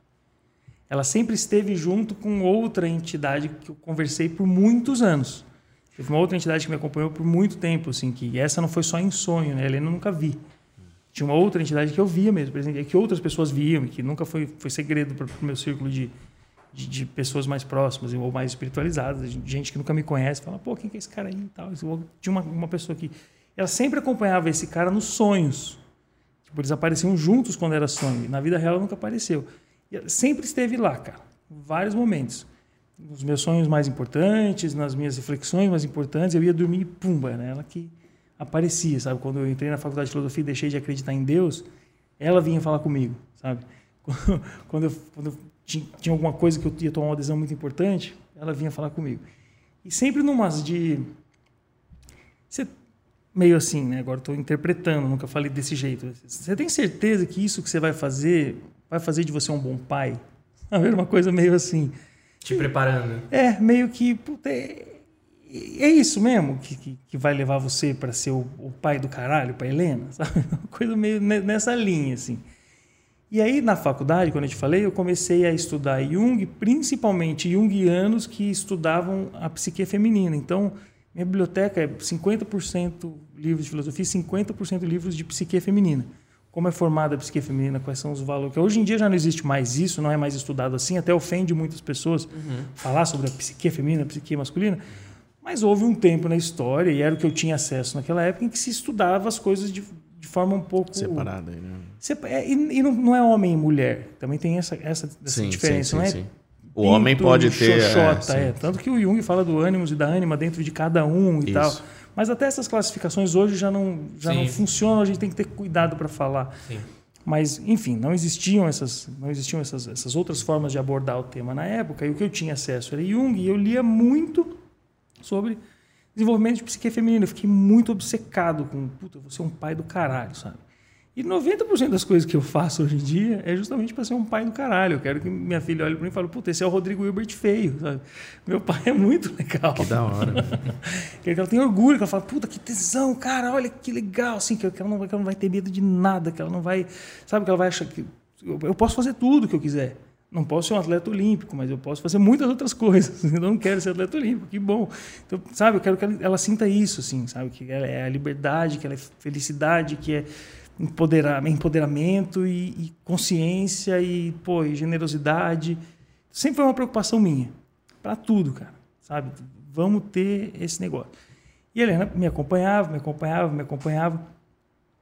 E quando eu conheci a, a Jana, é essa história que é, que é muito emocionante, né? A Helena nunca tinha se manifestado no mundo real, né? Ao contrário de outras imagens. E aí, conheci a Jana, a gente estava...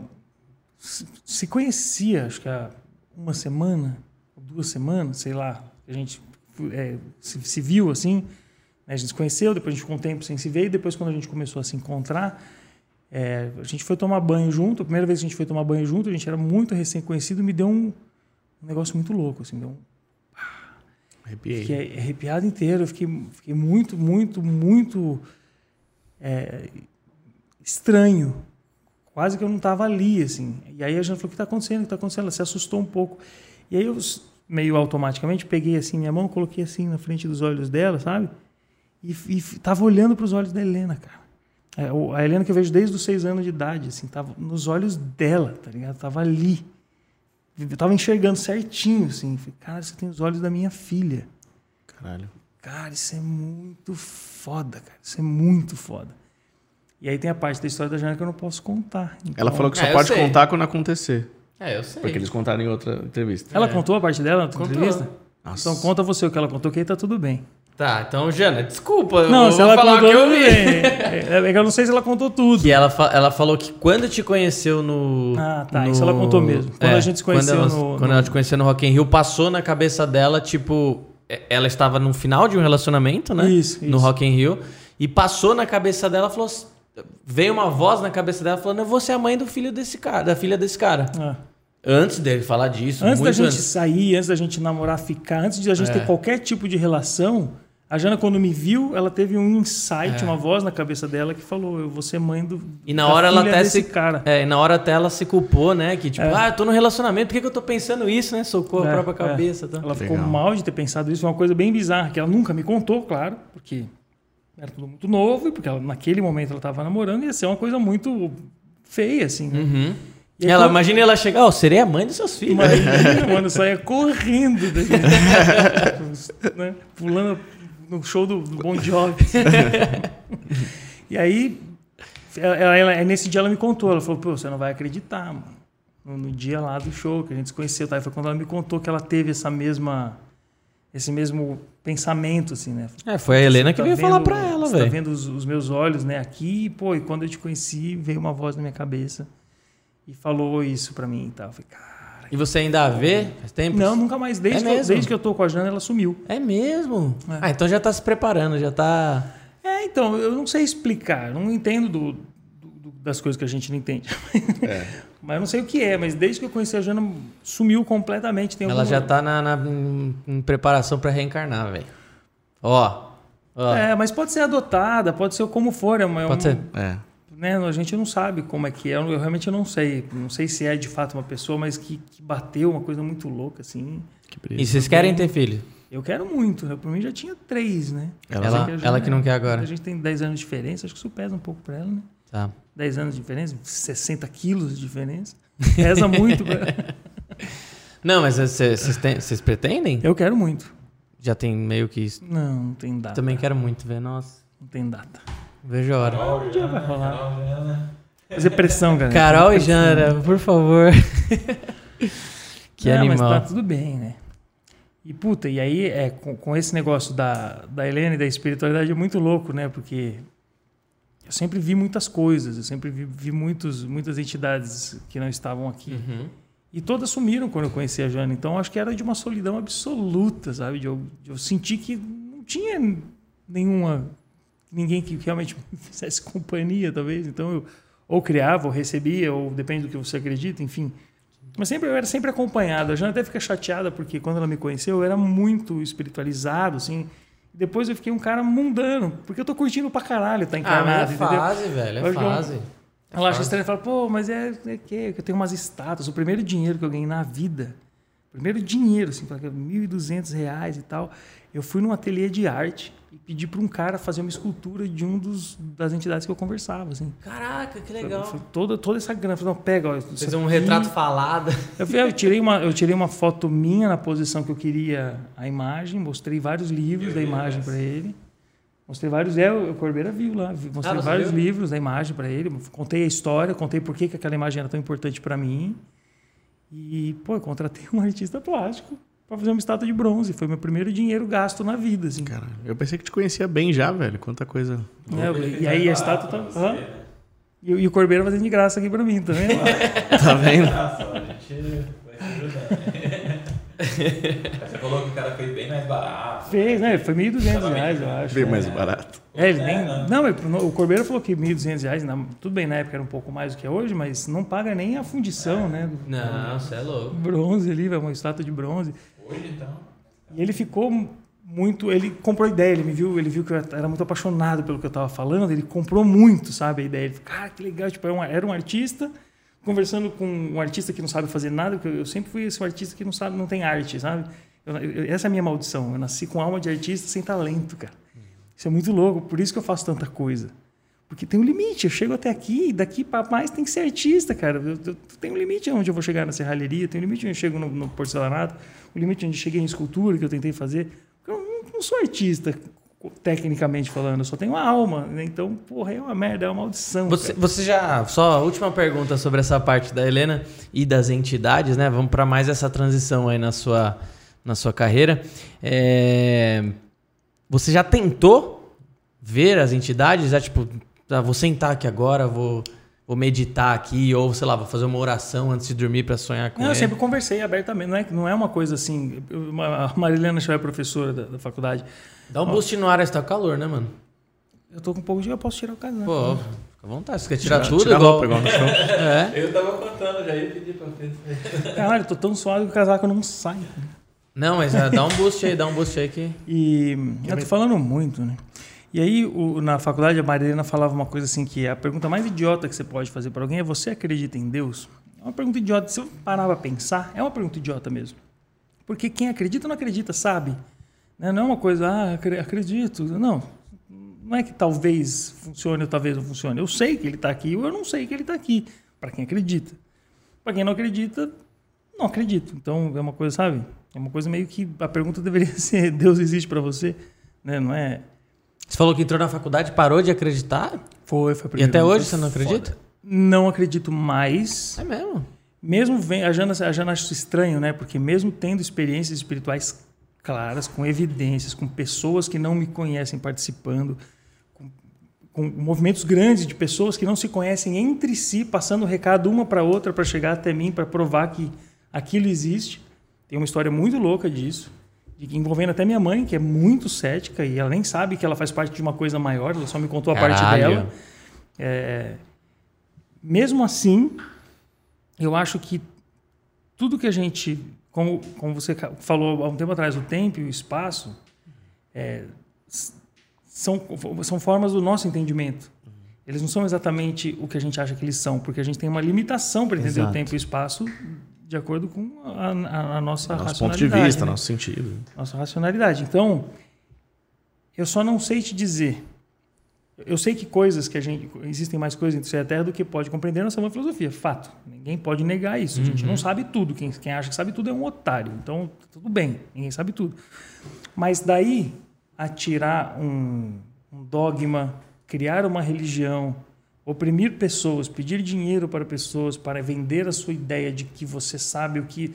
Daí eu acho que tudo isso é filha Mas- da mas putagem, eu- balela, cretinice.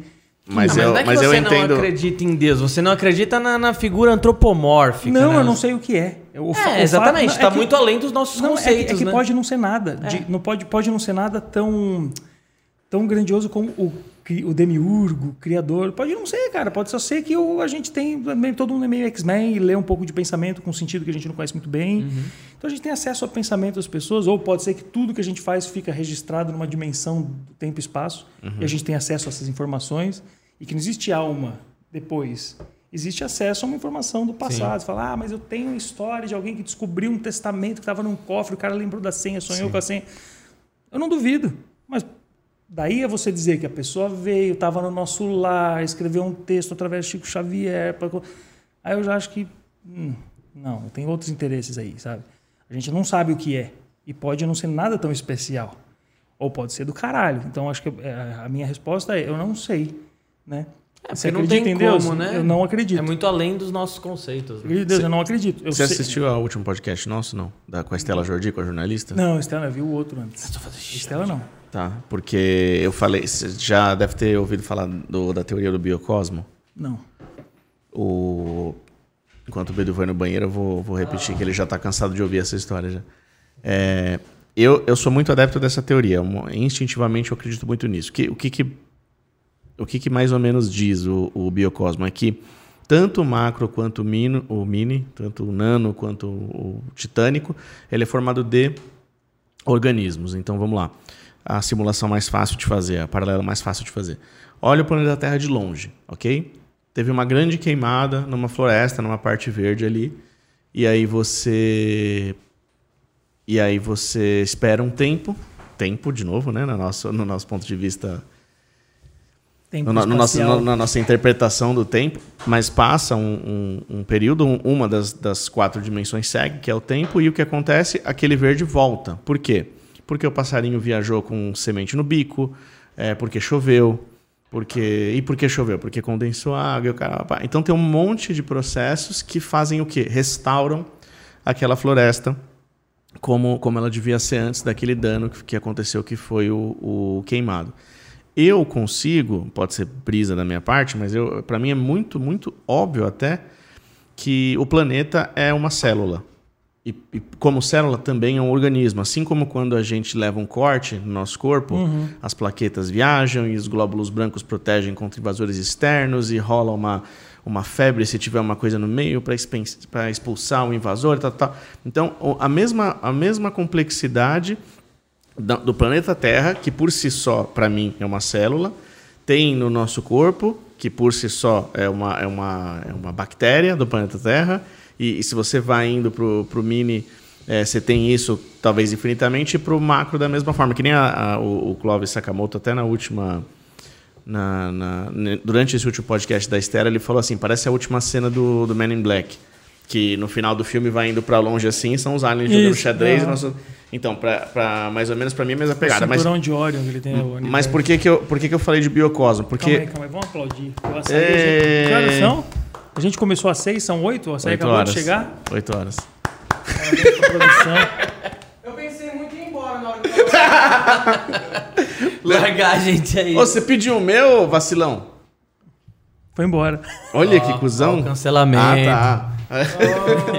Esse é o seu, mano. Não, esse é do, do Tolleds, não é? O meu, é, o meu era de ninho. Não, Ou esse, é o do meu mesmo? O meu também era de ninho. Esse é. É o do... do... Ah, não, então o meu é esse, tá. Nossa, Então esse é do Toledo também, não é? E o as granolinhas? Que bagunça, E granolinha? mano. Ah, você vai, não, não pegou daqui. Tá não. Você só pegou o que você comprou mais cedo, né? Tem colher? Tá aqui, ó. Ô, louco, aí a gente falando, né? Pagamos a língua agora. Tá vendo? Mas qual que é o do Gui Ele aqui? é foda, mano. Esse moleque é Mas só não foda. veio o meu. É, pede, pede do Gui agora, Gui, por favor. Cara, eu tô zoando, cara. Eu tô zoando. Eu tô brincando. Caralho. Nossa, esse vídeo que eu vou mostrar pro meu advogado. E o... Mas por que que eu falei de Biocosmo agora? Porque onde... Porque a gente precisava de um tempo até o Bedu voltar. Sim. Vamos voltar a falar de coisa legal? Sim, agora? não, mas é rapidão. E, a- e aí onde que entra, onde que entra a, a consciência nisso tudo? E aí você falou sobre, de repente, ter um baú onde a, a dimensão do tempo para e ele fica armazenando, você tem acesso.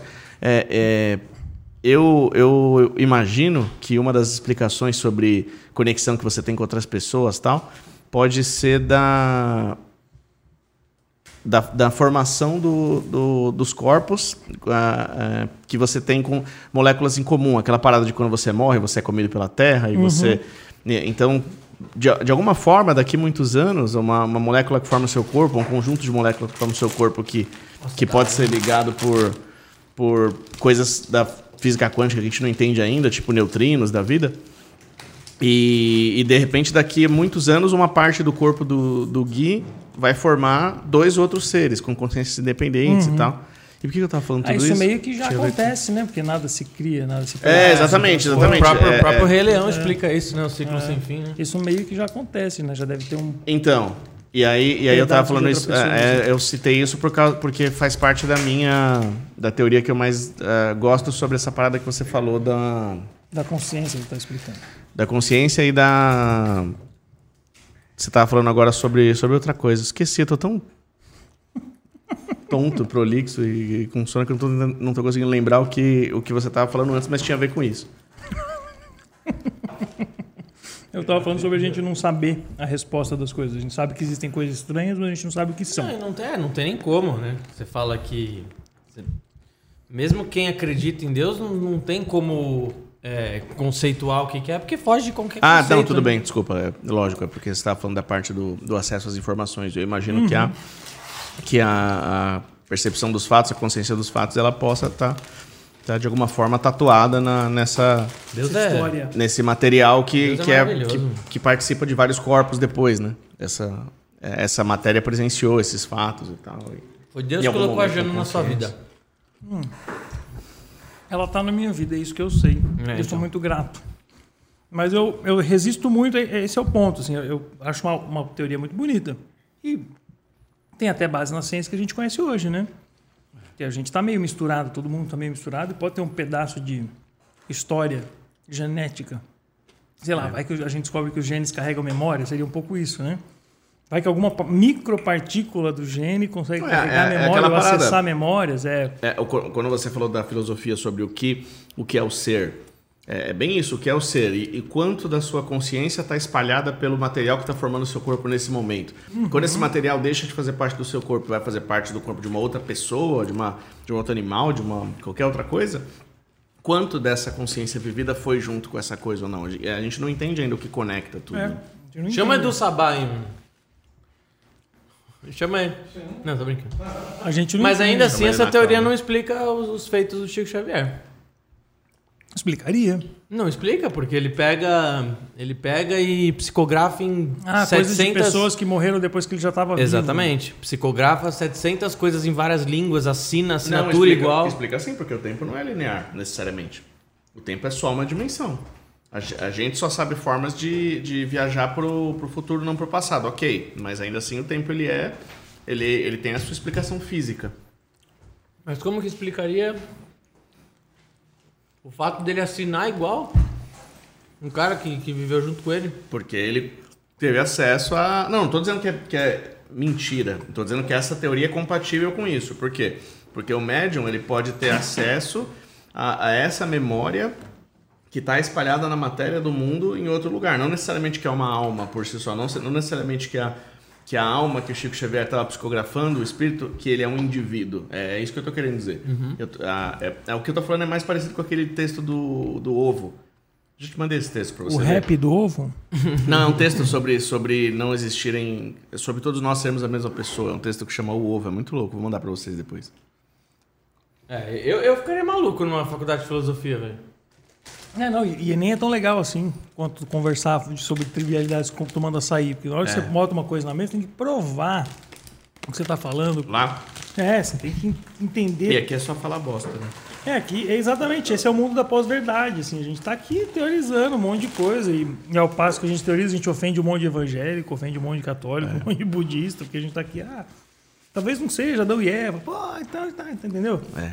O mundo virou meio que essa bagunça, assim, que...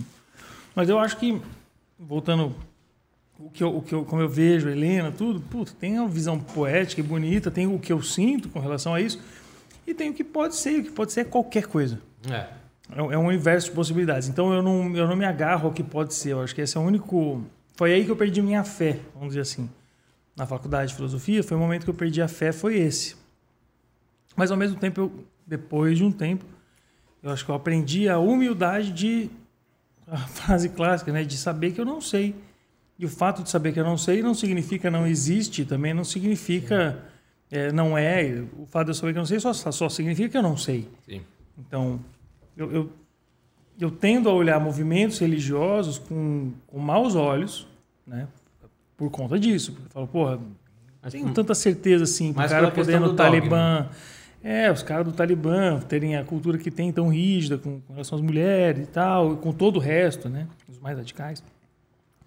Ou mesmo os, os, maus evangélicos aqui no Brasil, que tem um monte de maus evangélicos, né? Que a gente sabe que, enfim, que se aproveitam de brechas de lei, disso e daquilo, e estão, porra, mais rico do que o planeta Terra.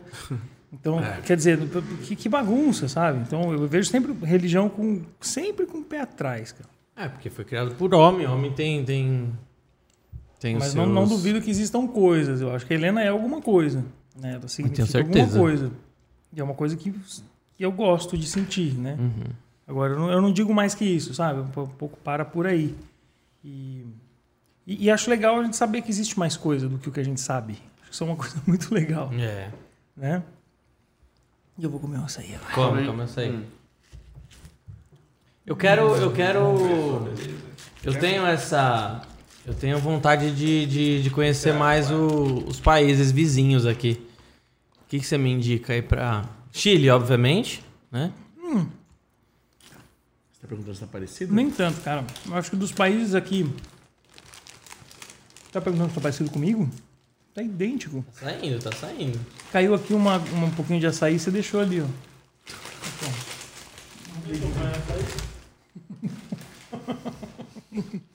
O- Os lugares mais legais da América do Sul, na minha opinião, que a gente foi, os, que a gente visitou, são lá no sul mesmo da, da Argentina e do Chile, que é na, na Terra do Fogo, né?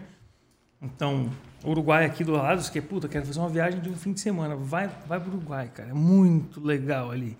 né? chama Colônia del Sacramento. Tem um pôr do sol que a gente só viu depois lá em Key West, nos Estados Unidos.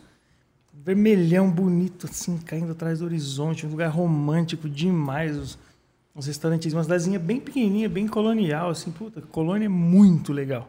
É, Colônia do Sacramento, é bem colonial, é. Exatamente, não tinha me dado conta. Se não fosse. Linda cidade. Foi lá que a gente ficou um puta de um tempo.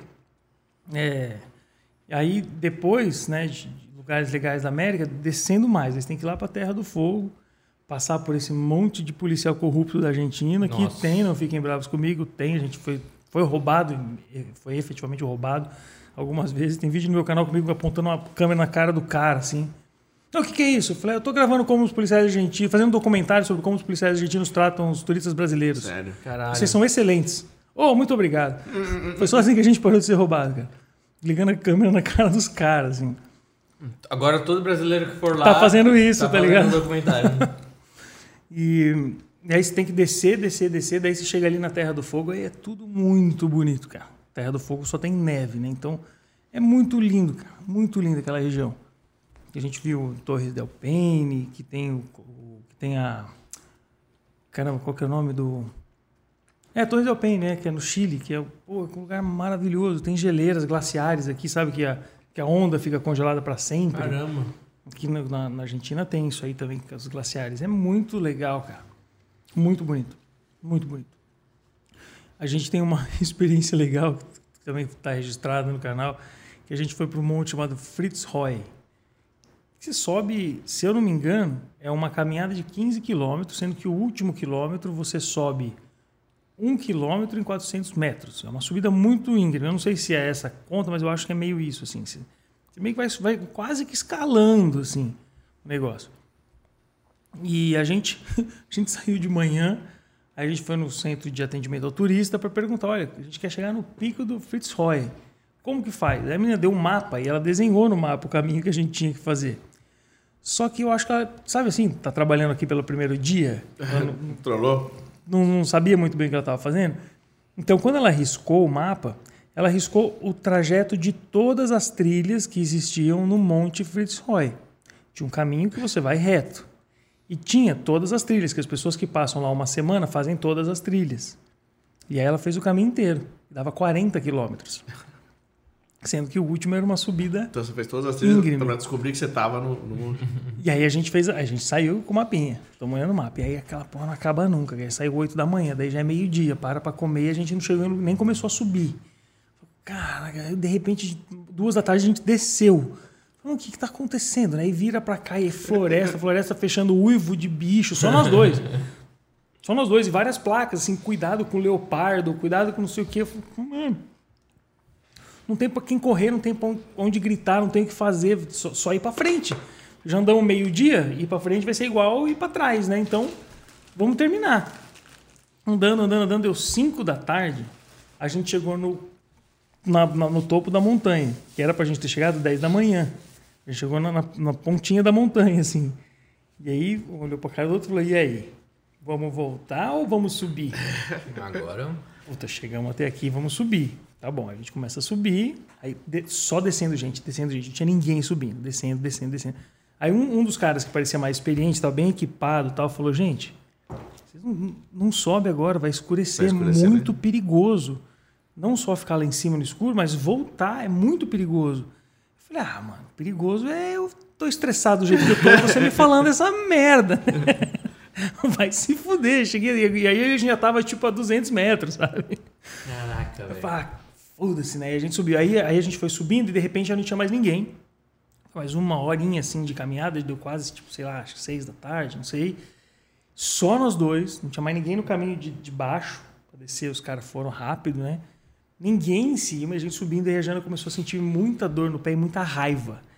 E ela começou a chorar de raiva. Puta, e começou a xingar alto, começou a gritar. Caralho, filha da puta, isso aqui. Pé sangrando, assim, sangrando mesmo. O pé dela tava sangrando, tava doendo mesmo. Parece os rolês que meu pai chama pra fazer. Aí a gente um- tava subindo e eu falei, puta, e agora? O que, que a gente faz, cara? Nossa, falta muito pouquinho, né? Aí, pô, deu uma mão, vamos continuar mais um pouquinho e tal. Subindo ainda. Subindo, ainda subindo, ia ter que voltar tudo aquilo, cara. Aí a gente chegou lá em cima, o lago tava congelado, a- o sol tava atrás da montanha virado pra gente, ou seja, não dava nem pra fotografar o Fitzroy, porque ele tava de contraluz. Era horrível. Era horrível. Aí, cara, a Jana começou, aí a Jana virou de costas aqui pra mim e começou a xingar muito. Ela ficou muito puta. Nossa, muito brava, cara, muito brava. Não posso falar que vão censurar esse vídeo, assim. E, e ela xingou por muito tempo. Ela xingou por muito tempo. E enquanto ela xingava, o sol foi se escondendo atrás da montanha. E na hora que o sol se escondeu atrás da montanha, foi de chorar, cara. Eu tava, eu tava gravando ela, ela xingando o- a vida. E eu reparei que o sol estava então eu fiquei filmando. E ela xingando, xingando, e eu filmando, filmando, filmando. Aí na hora que o sol se escondeu, e aí a câmera abre o ISO, assim, você consegue ver tudo que tá lá, sabe? Caramba. Aí eu falei pra ela, olha pra trás. Aí ela, ah, não sei o que, não sei o que. De filme mesmo, bagulho. De filme, cara, de filme. Aí ela se emocionou, começou a chorar, tava tudo a flor da pele, né? Aí começou a chorar, um lugar lindo só pra nós dois, tá ligado? Foi aqueles 15 minutos de paraíso Pôr mesmo. do sol ali. Aquele pôr do sol só nosso, assim, todo mundo foi embora. Aí começa um barulho estranho, assim, tic, tic, tic, alguma coisa mexendo, né? A gente foi, resolveu jantar, né? Comer alguma coisa. Aí tava comendo uma maçã, tá? e começou um barulho estranho. O que, que é isso, né? Daí a gente olhou pro lado, uma raposa vermelha. Linda, linda, linda, linda.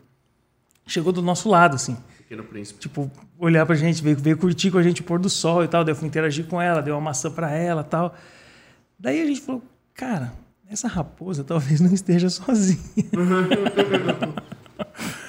talvez a raposa não seja um bicho tão tranquilo quanto a gente tá achando. Tá de boa, ela veio, comeu com a gente, tá tranquilo. E se raposa é tranquila, ela faz parte de um ecossistema maior. Alguma coisa. Nossa, velho. Come raposa. Ela é só uma batedora. Alguma coisa come raposa. E a gente tá chamando a atenção, porque ninguém Sim. notificou que tinha animais lá em cima. Só tinha nós dois. A raposa se sentiu segura. pra- Tá tudo gravado, tem tudo documentado. Meu Deus, velho. Eu brincando com a raposa, tá tudo documentado, super inconsequente, assim. Daí aqueles 15 minutos de, de superação, sabe? Rock balboa, chegamos em cima da montanha. Começou a virar um desespero absurdo, né? E a gente Quer abriu- descer? A gente abriu o mapa e tinha 15 quilômetros para voltar. Seis da tarde. E o sol já tava se escondendo. Montando a raposa. Aí a gente falou, caralho, agora a gente vai ter que voltar. Que nem o cara falou lá embaixo. No escuro. E as pessoas que estavam descendo, elas não iam fazer a trilha, porque tinha um último ônibus que passava, numa trilha de dois quilômetros, que você podia pegar um ônibus que entrava na trilha e buscava as pessoas, que era para pessoas mais velhas também e tal. E era o último ônibus.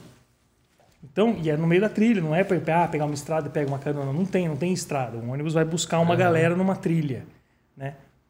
Para fazer os 12 quilômetros, 13, 12 quilômetros, acho que, acho que é 12 quilômetros de volta, se não me engano. Falei errado. Eram 12 quilômetros para voltar. Falei, nossa, velho, vamos? Vamos. Aí pisa no chão e dá aquela dor, assim.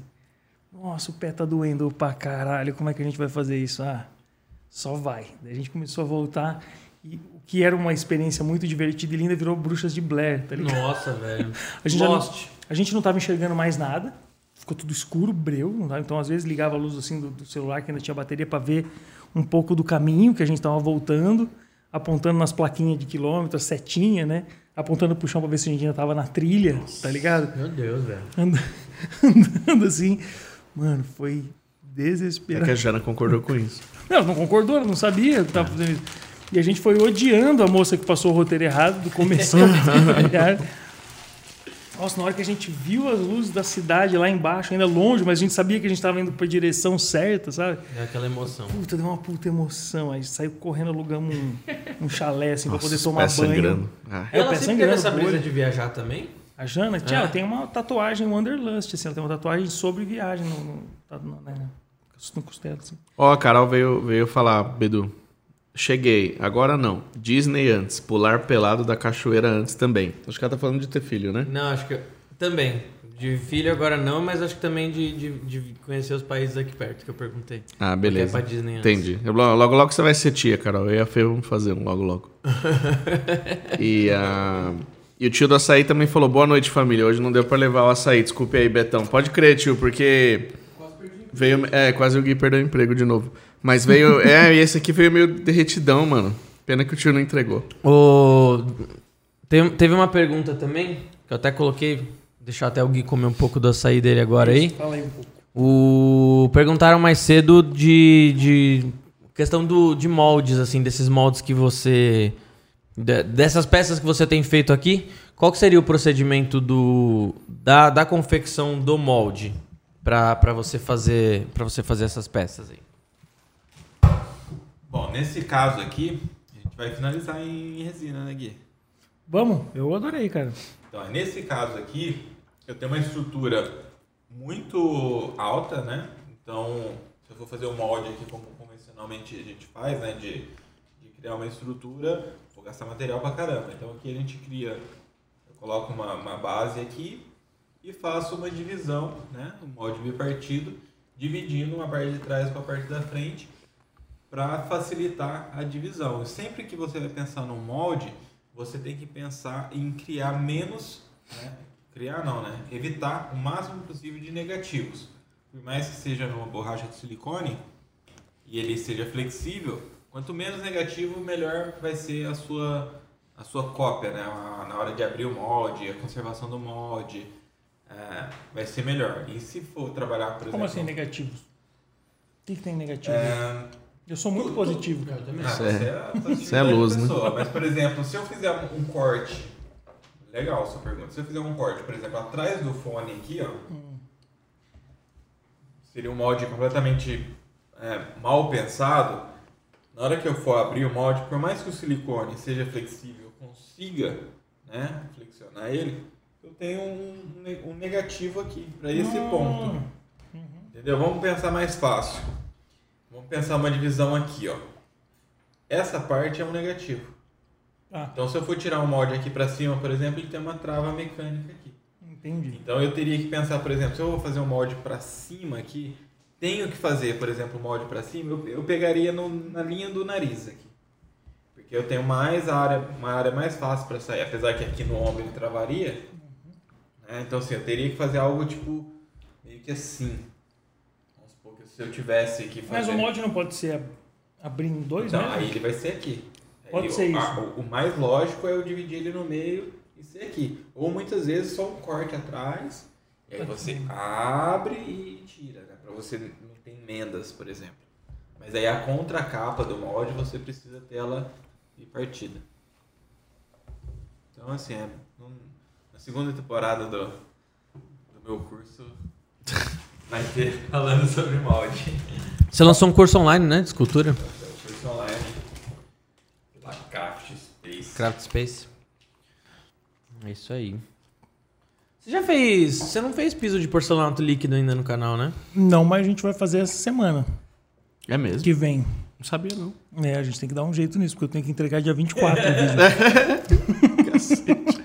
Caceta, velho. Entregar pra- pro. Pra Leroy. Dia 24. Ah, é? é. Tô contando com vocês, né? Nossa, tem que tem que começar amanhã, então. Não, a gente falou que o Fábio ia, ia ajudar ele também lá. Mas é, é, o Fábio tá assistindo. precisa de muitos dias Fábio, pra fazer? lascou. Precisa de muitos dias pra fazer o piso? Ah, pelo menos uma semaninha. Uma semana fazer um piso de É porcelanato? porque você tem que aplicar o. o- O Tudo bem que a gente, hoje a gente tem um, um produto de dois em um, então tira pelo menos um ou dois dias. Mas tem que preparar o piso tal, aplicar esse autonivelante, esperar 48 horas e aí depois aplicar a resina, né? É, tá no contrapiso, né? É, não, tendo- estando no contrapiso já sequinho já é meio caminho andado já. Precisa nivelar só. Vamos Pode ser com marcar qualquer então. autonivelante? Não, tem que ser autonivelante epóxi, tem que, tem que ser o... Ah, é? Até dá pra fazer com quartzolite e tal, dá, tem, tem um, uns argamassa, mas... É, Entendi. mas vamos, vamos fazer sim. Mas o, o que, que vocês falaram que a gente, que a gente ia falar sobre a rede? É, tipo, Sobre isso aqui. Sobre isso. Ah, o que, que é? Não, mas só, só fala, vamos voltar. Não, vamos, só, beleza. só falando da, só falando da sua história, você passou por outra transição, né? De um canal de viagem para um canal de do it yourself, Foi. né? Perdeu inscrito também aí? Não perdi muito. Nesse, nesse, dessa vez, não, não, perdi muita relevância, com certeza. o, o, o algoritmo fica maluco, né? Sim. Porque ele, ele se acostuma a mandar os seus vídeos para um micro, microcosmos ali que consome. É um pouco assim, a internet faz isso com a gente e a gente mesmo, a gente vira outra pessoa, né? Sim. Porque a gente fala, quando eu tô sentado aqui, eu quero ver vídeo só disso, meio que a gente meio que se condicionou a deixar a reprodução automática. A primeira coisa que eu fiz na internet ali quando começou essa ferramenta de reprodução automática foi desligar a ferramenta de É. reprodução automática. Você não decide por mim. Eu vou assistir o vídeo que eu quero assistir. Que radicaliza muito a gente, sabe? A gente fica vendo sempre as mesmas coisas. Só que esse é, é o comportamento da maioria das pessoas. Então, o que aconteceu? De repente, as pessoas que assistiam o meu canal dentro de um universo de viagem, Sim. tá vindo de outro canal e aí começava automaticamente um vídeo meu quebrando parede. Eu falava, que porra é essa, né?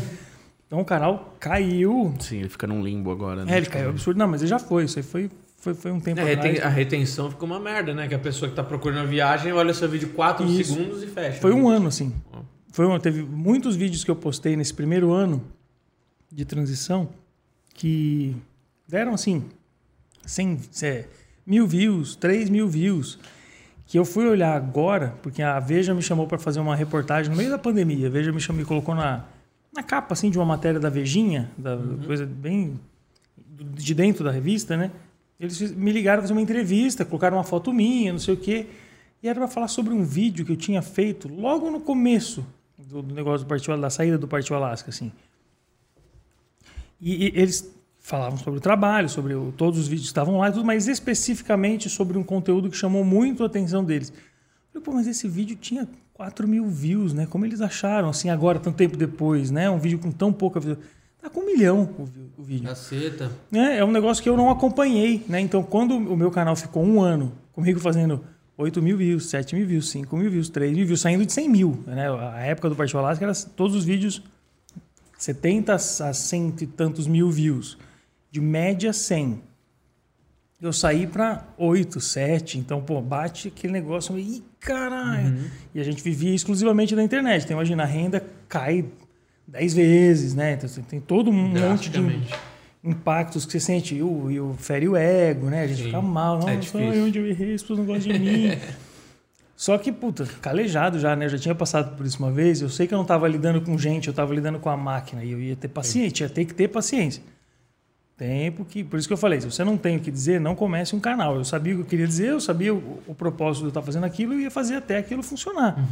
Melhor estratégia talvez fosse criar um canal novo e ter um canal de curiosidades de viagem no meu, só para monetizar. Essa seria a estratégia mais inteligente.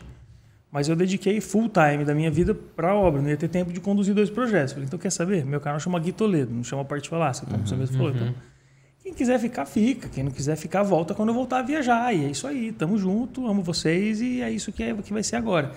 E foi um ano, cara. Um ano, porrada, porrada, porrada. Aí estourou a pandemia, minhas views explodiram. Tava todo mundo Todo buscando. mundo queria fazer coisa em casa. Buscando para fazer Esse coisa em conteúdo casa. DIY explodiu. A gente sentiu no nosso negócio. Trouxeram muito vídeo antigo, então comecei a fazer três vezes mais visualização, assim, até nos vídeos antigos. e tal. A média do canal, aquela média das últimas 48 horas, isso triplicou, sabe? Uma coisa muito louca, assim, durante a pandemia, o que aconteceu. E agora a gente está vivendo a outra onda, que é ninguém mais quer saber disso, enjoar. Então as views despencaram de um jeito absurdo. Tá fazendo quantas por mês hoje? De- quantas views por mês? Caramba. Na faixa de um milhão, eu acho. É, tá legal. É, mas é bem menos do que eu fazia, né? É bem menos do que Fazia um milhão por dia no começo. No começo fazia um milhão por dia, mas ganhava muito menos também. Sim. Naquela época não tinha AdSense. Uhum. Quando começou a ter AdSense, eu lembro que a gente fez o primeiro vídeo da Dilma cantando, Show das Poderosas. Isso que eu ia te assim. falar, ele sabe fazer os autotune aí. A gente sabe fazer o Nego Ban cantando, mano. A gente tem que contratar ele, velho, pra É, empresa. já fiz muitas coisas. Fez o assim. Nego Ban cantando já alguma música? Não, não, no Nego Ban eu já, eu já não fazia mais. Tá. Quando É, saiu o cara. meme do Nego Ban, eu já tinha parado de fazer essas coisas. Nossa, adoro o Nego Ban, velho. É Cantando bom, né? Dragon As Ball. aqui do baile sempre É. parar pra sentar.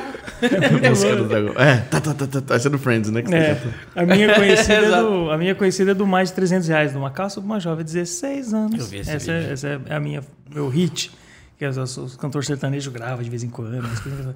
Já Simone Silmara gravou no TikTok. Ela da cantando hora. minha música, tá ligado? E todo mundo me marca. Ai, do que da Que da hora, que foda.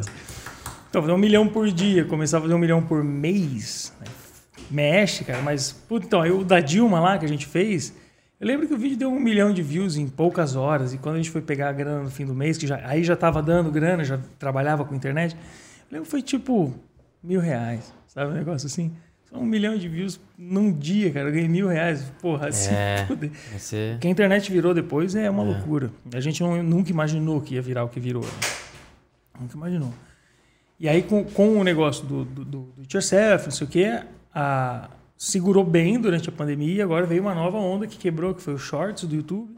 Nossa, Confundiu pode o crer. algoritmo. O algoritmo agora não sabe se ele gosta de E também podcast aqui. ele gosta de shorts. É, é, é. Ele tá confuso se ele gosta de live, se ele gosta que as pessoas fiquem três horas sem assistir, que nem televisão, que era o diferencial da internet. Então, tipo, se a pessoa larga lá, começa a ficar anúncio de TV, que fica sem direcionamento, que a pessoa não está prestando muita atenção É. no que está vendo, É. Sem foco, só tá ali para vai falar sobre qualquer Só tá ligado lá. É, qualquer trivialidade sobre qualquer coisa de uma vida de uma pessoa com bastante seguidor, então quer dizer, perdeu. Nesse momento o algoritmo tá maluco, né? Não, tá louco. Com, essa, com essa, o aumento de, de, de podcast, se você for E dos pensar... shorts mistura duas coisas que são conflitantes. É, e é. a gente que está na área de Isso. educação, puf, É. pronto, já era, bicho. E eu tô agora, tô postando ali, dando 8, É 10 mesmo, mil velho. O views. tempo médio dos vídeos do YouTube deve ter subido. Não, você pensa, se uma, pe- 300%. se uma Mas pessoa não é tinha... essa a questão. A questão é que o algoritmo tá, tá claramente se degladiando. Eu vejo isso pelos meus analytics. O, o algoritmo não sabe se ele quer um vídeo de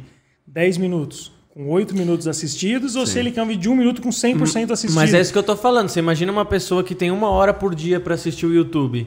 É, Antigamente, essa pessoa, com, quando a galera fazia vídeo de 3, 5 minutos, ela assistia sim. 10, 20. 60, é, 10, 10, 20, 30 vídeos. Hoje assiste um e nem inteiro. Podcast do, esse podcast nesse momento está com 2 horas e 30 minutos. Tá ligado? O, o Shorts, Né? o Shorts, ele é um vídeo do YouTube, você É, já é um upa, vídeo, é. ele só é limitado Só ao número de monetiza, segundos, né? é isso? Já monetiza. Ah, monetiza? Ele, é, você upa do mesmo jeito que você upa outro vídeo, é isso? É isso. Só que ele tem um limite de Só segundos. que ele é, ele é vertical, né? Normalmente. Vertical e tem... Ele é, é um stories, mano. Quatro stories. É, uma até um minuto, né? O algoritmo nesse momento tá maluco. Pra quem faz vídeo igual a gente, 5 minutos, 7 minutos, 10 minutos, é o pior momento do YouTube, eu acho, cara. Pra E gente. Ainda mais na gente na área de educação, né? É, é. Na área de educação, porque eu- muitas vezes vídeo que a gente posta não é pra pessoa ver agora. Hoje mesmo eu postei um Sim, é vídeo. pra Sim. ser uma referência. É, eu postei um vídeo hoje. É, eu- esse podcast, por exemplo, é, é atemporal, ficar, É né? atemporal.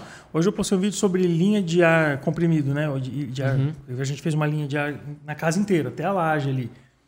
Pô, eu ia fazer, por que, que eu não vou mostrar? Né? Os comentários são, puta, só tem isso em vídeo gringo. Que legal, Gui, você trazendo. Esses são os comentários, né? Sim, sim, Nunca vi um brasileiro dando, sabe, profissionalizando tanto o trabalho. Lá tem forno de pintura eletrostática, tudo que a gente está fazendo e tal. Não, o vídeo não deve estar com 2 mil views ainda. É, eu acredito que o vídeo é, não. é. Só que, por exemplo, se vocês parar no Google agora, no qualquer lugar que fala português, e escrever Sol da Tig, meu nome é o primeiro que aparece, meu vídeo é o primeiro que aparece. Quando eu postei, ficou com mil views por uma semana. Hoje tem 200 mil. Legal. Faz seis meses, sete meses. Se você escrever pintura eletrostática, vários vídeos meus em primeiro lugar. Quando eu postei, o YouTube não sabia nem o que era. É, pintura. é. Tinha um vídeo de pintura eletrostática em português de sete anos atrás. É um tema que eu criei, criou relevância. Uma marca lançou um produto falando de empreendedorismo. Olha só, eu criei demanda. Uma fábrica de produtos para pintura eletrostática criou um produto para os meus fãs. Contrataram uma divulgação, a gente postou um vídeo, tem mais de 200 mil views, um anúncio de produto. Porra, isso é um fenômeno. O vídeo que você. Eu, vi, eu vi hoje o vídeo que a gente conheceu ele, que ele pegou borracha de silicone pra fazer placa de gesso, tá 250 mil, velho. Ah, é verdade. Verdade, lembrei desse. Eu nem, nem lembrava disso aí. Tem, Um tem ano outros lá com coisa da rede Liz também. Tem, tem o que o Corbeira foi te salvar lá, né? Tem, que era um vídeo vejo- pro Leroy, né? Uhum. Que deu tão errado que eu falei pra Leroy, posso postar no meu canal que deu errado? Porque na legal. Leroy parece que tá lindo, deu tudo certo. Mano, deu tudo errado, eu fiz tudo errado, bicho. Mas pior, deixa eu falar. É, Aquela madeira não presta pra fazer isso, cara. E eu tinha assistido seu curso já, e eu sabia que aquela madeira não prestava, Você mas era a madeira que eu tinha. Caceta, velho. Comprei, Que ó, honra, né, mano? Hum, Ele com- comprou, eu comprei o seu curso. É, próxima Paguei vez eu. dólares. ó. Comprar o quê, mano? Ah, eu comprei, tô falando sério, assisti, Vou na sua assisti casa antes. fazer o curso. E aí eu usei madeira pinos, e aí, puta, e ele empenou agora. Agora Sem a roupa. mesinha tá assim, ó. Eu sei que eu errei. Não, eu falei sem roupa. Ah, sem roupa. Vou, no seu, Ah, o vou curso. dar o curso sem roupa. Eu sei que eu errei. Eu sei que eu Aí eu entrei e falou, você errou. Eu falei, errei mesmo, ficou uma merda, mas tá lá. Tá entregue, o processo tá certo. Nem precisa ver o que aconteceu depois. Né? Passo a passo tá certo. Não, assim, é só assim que a gente aprende. Quantas coisas a gente joga fora? Que resina é caro pra jogar fora, né? Ah. Então a gente erra, a gente fica lixando até ficar bom, bota no forno de novo, tira do forno. Derrete tudo, vale Derrete. a pena, uma amarra. Em breve, hein, galera? O Gui Toledo vai começar a fazer vídeo no canal da rede também, hein? Em breve já, vai começar agora com esse vídeo de piso, a gente já vai tirar uns conteúdos já de piso de. Que louco. Vocês nem sabem, né? Mas eu já tô pla- planejando tudo já. Tem umas coisas, umas casas, tem uma casa, uma tiny house lá também, né, Betão? Tem. A gente vai fazer umas coisinhas lá também. Eu não tô falando nada que eu não sei o que pode falar. Pode falar o que você né? quiser, cara. Aqui tá liberado. Falamos até da Helena, mano. Vamos até dele. É, não não falei a parte da Jana. mas- Fala- É, na verdade, ela- mesma disse, ah, Ela é verdade, eu falei. mesmo. É. Mas ela tem, tem uma outra parte. Eu, é, eu fiquei com medo de eu contar, porque essa é a parte que ela me contou naquela vez e tal. E depois aconteceram outras coisas e ela nunca falou sobre isso. E muita gente pergunta, sabe? É, quando se concretizar, vocês falam. Aí ela conta, aí ela vem. O bebê aqui. É, Essa vem respondendo porra, no os caras podcast, queriam né? ter filho, agora o menino chorando, não dá pra ouvir o que eles estão falando. E tem alguma. Tem mais alguma viagem planejada aí? Mais algum. É que agora tá foda de você também largar a porra toda e. A gente vai né? de, de motorhome pra Europa, né? Então, a gente já marcou. Eu e seu irmão. A gente Ah, vai. tô sabendo. Então, Vai me largar você, aí? Você tá aprendendo a gente muita viaja coisa. que a assim. gente gosta. A gente Vai me largar aí, velho. A gente só viaja que a gente É, gosta. você viaja com aquela pessoa que você pode ficar olhando pra que pessoa foda. Valeu. Não é só você, viu? Tá digno. É, né? Quem traz o açaí às seis da tarde. É. O tio do açaí ficou brincadeira, mano. O seu açaí tá uma delícia. Não, mas esse não é do Não, tio da açaí. é O o- tio da açaí é bom. Ah, tá. Esse Esse, é esse daqui eu achei moiadinho, mano. Ah, isso não é o que a gente comeu da outra vez, porque a gente tá em outra cidade, tá inclusive. em- É, É, é. ah, eu pedi- Esse daqui eu acho que é. Ah, não vou falar a marca. Também Não, quando não vocês fala, enganam, eu- né, eu a pessoa. Mas o tio do açaí é o açaí Tô me top, sentindo só que enganado. ele é longe. ele falou: o que que você vai querer comer no podcast? Eu falei: aquele açaí que eu. E ele falou que ia trazer. só que aí miou o motoboy. Ah, bom. Ele pediu desculpa. Ele pediu. Ah, então eu não fui enganado. Mas você falou que eu falei que eu, eu pedi aquele açaí. Sim. É, ele Eu tô falou aqui que era por causa aquele. daquele açaí. Eu fiquei tão mal de falar: Aquele. que merda de Ah, açaí é, é, vocês esse? comeram cara?" aquela vez assim. Ele pediu desculpa, mas quase me foi preso. Vai ter, que, vai ter que voltar agora você e a Jana e depois só. Aliás, só a Jana e depois você e a Jana. Quero Um filho na, no colo. pegar. Pegar Então, a gente toda vai. a história. A gente vai viajar, tem viagem em vista, mas não agora, agora já, porque um dólar a 5,40. É, não tem nem como, velho. Só o Beto pode viajar. Minha, minha, minha mulher tava falando hoje, ô, vamos em janeiro pra Nova York. Nova York tá, aceit, tá aceitando a Coronavac lá, não sei o que. Eu falei, você tá maluca, velho. 5 e quanto que tá? 5,53 ontem tava. 5,52, velho. Caiu, agora. ó, desceu um centavo. Agora, Agora, dá. Não, agora agora dá. dá, agora dá. Tá de boa. Ah, tá um absurdo. Não dá, velho. Agora dá. E, Não a dá. Tendência, e a tendência é piorar, né? Estão falando aí que 2000. Vamos falar sobre economia. Você que entende de economia, como vai ser o ano que vem? Você acha- Paulo Guedes. Você acha que o final do ano que vem, dezembro, 2022, dois, Vamos lá, Betão. quanto vai estar o dólar? Tô falando Três- sério, mesmo. Mano, não, falando sério, não pense. Assim, combustível a gente sabe que vai estar 20 reais o litro. Mas e o dólar? eu acho que sobe ainda, sim. É, mas assim, velho. É, é, só que assim, eu não tô dizendo que eu acho que, so, que eu acho que sobe com algum parâmetro. Eu não sou uma pessoa politizada. só- eu, eu entendo a, a- o porquê subiria, mas eu não, não, não pensei sobre isso, velho. Não- Nem te preocupa? Você é um Não, cara de não. negócios, de empresa. Se o Sim. dólar chegar a 10 reais, que nem chegou na Argentina, quando a gente foi começar o Partiu Alasca, o, real tava 4 pesos, né? Um real comprava. Hoje compra dois, não é isso? Sim, Nossa moeda desvalorizou demais. sim. E acho que, se eu não me engano, o peso era 10 pesos, um dólar, né? Tipo, 10 para 1. Eu, a gente, se a gente chegar lá, não quebra teu negócio? Assim, Gui, é, é bem o que você falou, né? Eu, eu procuro ser flexível em relação aos negócios. Eu não fico, assim como todo mundo que investe, assim como todo mundo que empreende, ou até mesmo quem vende o seu tempo, a sua mão de obra, né? É ruim você ficar focado em uma coisa só. Então, é, eu costumo reagir rápido, né? De acordo conforme o mercado vai andando para tal direção. Ah, a questão é dólar, a questão é cripto, a questão é, é tal recurso natural que vai começar a decair agora. Então, como a gente pode se posicionar naquele né, é, perante aquela situação. Dólar chegando a 10 reais. Quebrar o negócio não quebra, velho. Nem a rede, porque a, a rede. É até o que o Bedu falou para você no, no começo do podcast, quando estava chegando ainda. É, a rede viveu muitos anos de fornecer matéria-prima. De uns anos para cá, ela viveu de fornecer matéria-prima para novos empreendedores e para robistas e tal. Né? E daqui para frente, nós estamos fazendo a curva para viver de incentivar empreendimento, para incentivar a cultura, para incentivar a construção no país. Então pode ser que daqui três anos nem tenha mais resina na rede. Por exemplo, vamos supor, o dólar foi para 10 e o insumo para fazer uma resina epóxi ficou inviável para perante a, a moeda do Brasil. Nem é o caso porque a gente tem indústria aqui e tal, enfim. Dá pra fazer resina 100% aqui? Resina dá. Dá, dá. Endurecedor dá. não. Hum, metade. É, No caso metade da- do no caso da sistema epóxi. faz, é. Então, e fibra também, fibra faz aqui também. Então, os compostos de uma Fibra é forma 100% aqui. É.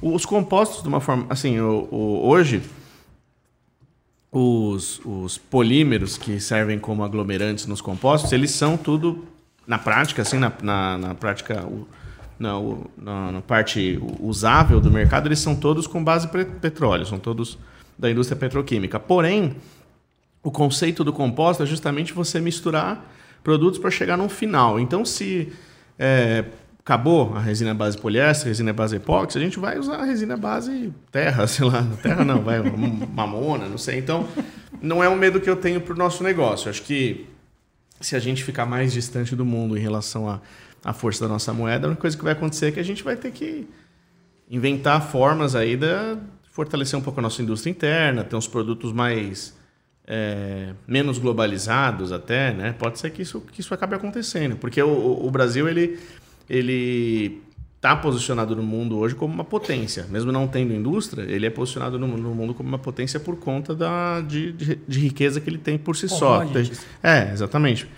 Não é Então- meio bizarro esse negócio de commodity, a gente ser uma potência de commodities e não ter tudo aqui com preço de real, tipo aço, por exemplo? Mas aí, é- mas aí já vai um pouco pro nosso histórico de país explorado, né? Porque exatamente, a gente tem matéria-prima para ser um planeta. O, o Brasil tem matéria-prima para ser, pra ser um- uma, por si só, a economia mundial. Só que ele é um país colônia, né? Então é. não, não, não, não tivemos tempo suficiente e, e movimentações é, governamentais e populares o suficiente para a gente se organizar e, e- e trazer toda a força aqui para dentro. Então eu acho que o que pode acabar acontecendo caso o Brasil quebre, o Brasil não tem como quebrar por si só como é, vamos supor, vai você pega uma Inglaterra da vida. Inglaterra depende praticamente 100% de mercado financeiro, por exemplo. Esse sim é um país que tem que se preocupar. Não, que nós não tenhamos, mas esse sim é um, é um país que tem que se preocupar 100% full time com a relação, com, exatamente, com a relação é, é, de fronteiras dele. O Brasil, se der merda, a gente tem tudo aqui para fazer dar certo. Mas aí você acha que a gente. Se a gente falar, ah, não, beleza. Tem aqui para dar certo, aí então a gente vai começar a vender o aço em preço de real, a gente vai começar a vender é, petróleo em, em preço de real e vai parar de exportar. Sim. A gente não vira um párea no mundo. Não tem risco disso aqui virar uma Venezuela, uma Cuba. Tem, tem sim, isso sim. É. Isso não seria ruim? Melhor como a gente começar o motorhome nosso, hein, mano? É. não é então. Eu acho que Eu, é, eu acho que não uma Venezuela por. é, Venezuela! eu, acho, eu acho que não, não por, justamente por conta de você ter o parâmetro. Hoje dificilmente você consegue, você consegue gerar uma outra Coreia do Norte, por exemplo. I- igual a Coreia do Norte, né? Ou outra Venezuela Outra igual. Cuba, Venezuela. É, eu, eu acho muito difícil, já que nós, nós temos acesso a todas essas informações em, entre aspas, tempo real, eu acho que a gente deve ir para um outro sentido. Mas eu não pelo tamanho do país, pela não consigo enxergar aqui realmente um regime totalitário sendo aplicado ou a moeda quebrando, não porque consegue enxergar, você não liga a televisão. Não. ah, não, não, não, é Não, muito tô zoando, não, é, tô assim, exagerando, tô exagerando. você, ainda mais você que é uma pessoa viajada assim, você, você sabe que não- não- a gente reclama muito de barriga cheia, né? Hoje não, mas a gente já reclamou muito de barriga cheia. É, eu ainda acho que reclama. Eu ainda acho que a gen- a gente se diz ainda viver num, num caos que não é nem perto do, do caos que outros países vivem economicamente e Não, mas eu acho que a socialmente. questão do Brasil é, é, é um mortes evitáveis. Eu acho que esse é o ponto. É um caos evitável, uma miséria evitável. É um... A gente tem tudo aqui, como você falou, a gente tem um planeta. É. A gente só não tem gente competente para fazer. Não, tem- E tem exatamente. gente é. competente no lugar errado, na verdade. Sim, esse, é. esse é o ponto. A gente poderia ter gente competente fazendo coisa boa e a gente não precisava estar passando. É que a gente é um país que reclama de fome, sendo que Isso, tem gente tem- comendo lixo, tá Isso, ligado? Não, isso. não no Brasil, né? Mas Sim, tem, tem sim. países em que me- metade da população come lixo, tem países em que a Sim, pessoa não. não. tem direito de usar o celular. Então, é nesse sentido que eu falo que a gente reclama de barriga cheia. Eu, eu tô bem É, confiante, mas é meio velho. que balizar por baixo, né? Podia Lógico, piorar. lógico, porque a é. gente tem condição de ser um país melhor. Para mim, esse é o ponto. A gente tem condição sobrando de ser um país melhor. Nesse sentido, até sou otimista, tá vendo? Mas não tá Ah, eu, eu tenho os meus sonhos. Mas sim, uma pergunta de, de quem não entende nada de economia. Para você, você mesmo, você, sua, sua, sua empresa, para essa empresa, Redilize, na verdade, Tá. né? É Redilize e Red Center.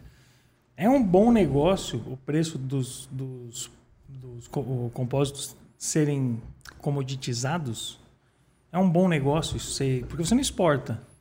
E para você que atende o mercado nacional com um produto comoditizado, é um bom negócio ou isso te atrapalha muito? Na- ou você nunca pra- pensou sobre isso? Já, na prática não é comoditizado ainda, né? Ah, vamos lá. Alguns são, né?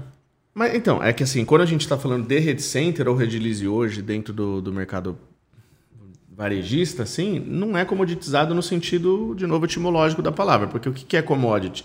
É uma resina poliéster que a formulação é mais ou menos a mesma entre todas as tem um indústrias e ela, e ela tem um, índice, tem um índice padrão aí que. né? Exatamente. O nosso negócio hoje não. Eu não, tô falando agora de redilize e distribuição. Redilize e distribuição, sim. Você compra um tambor de resina mil para vender por 1.010. É, é, um, é um caos, é terrível. Isso é uma bosta. Aliás, para praticamente qualquer negócio que é comoditizado e precisa ficar. Não, não, é isso que eu tô querendo saber mesmo. Nesses negócios Margem que, são, lixo, né? que são comoditizados no Brasil, é disso mesmo que eu quero saber.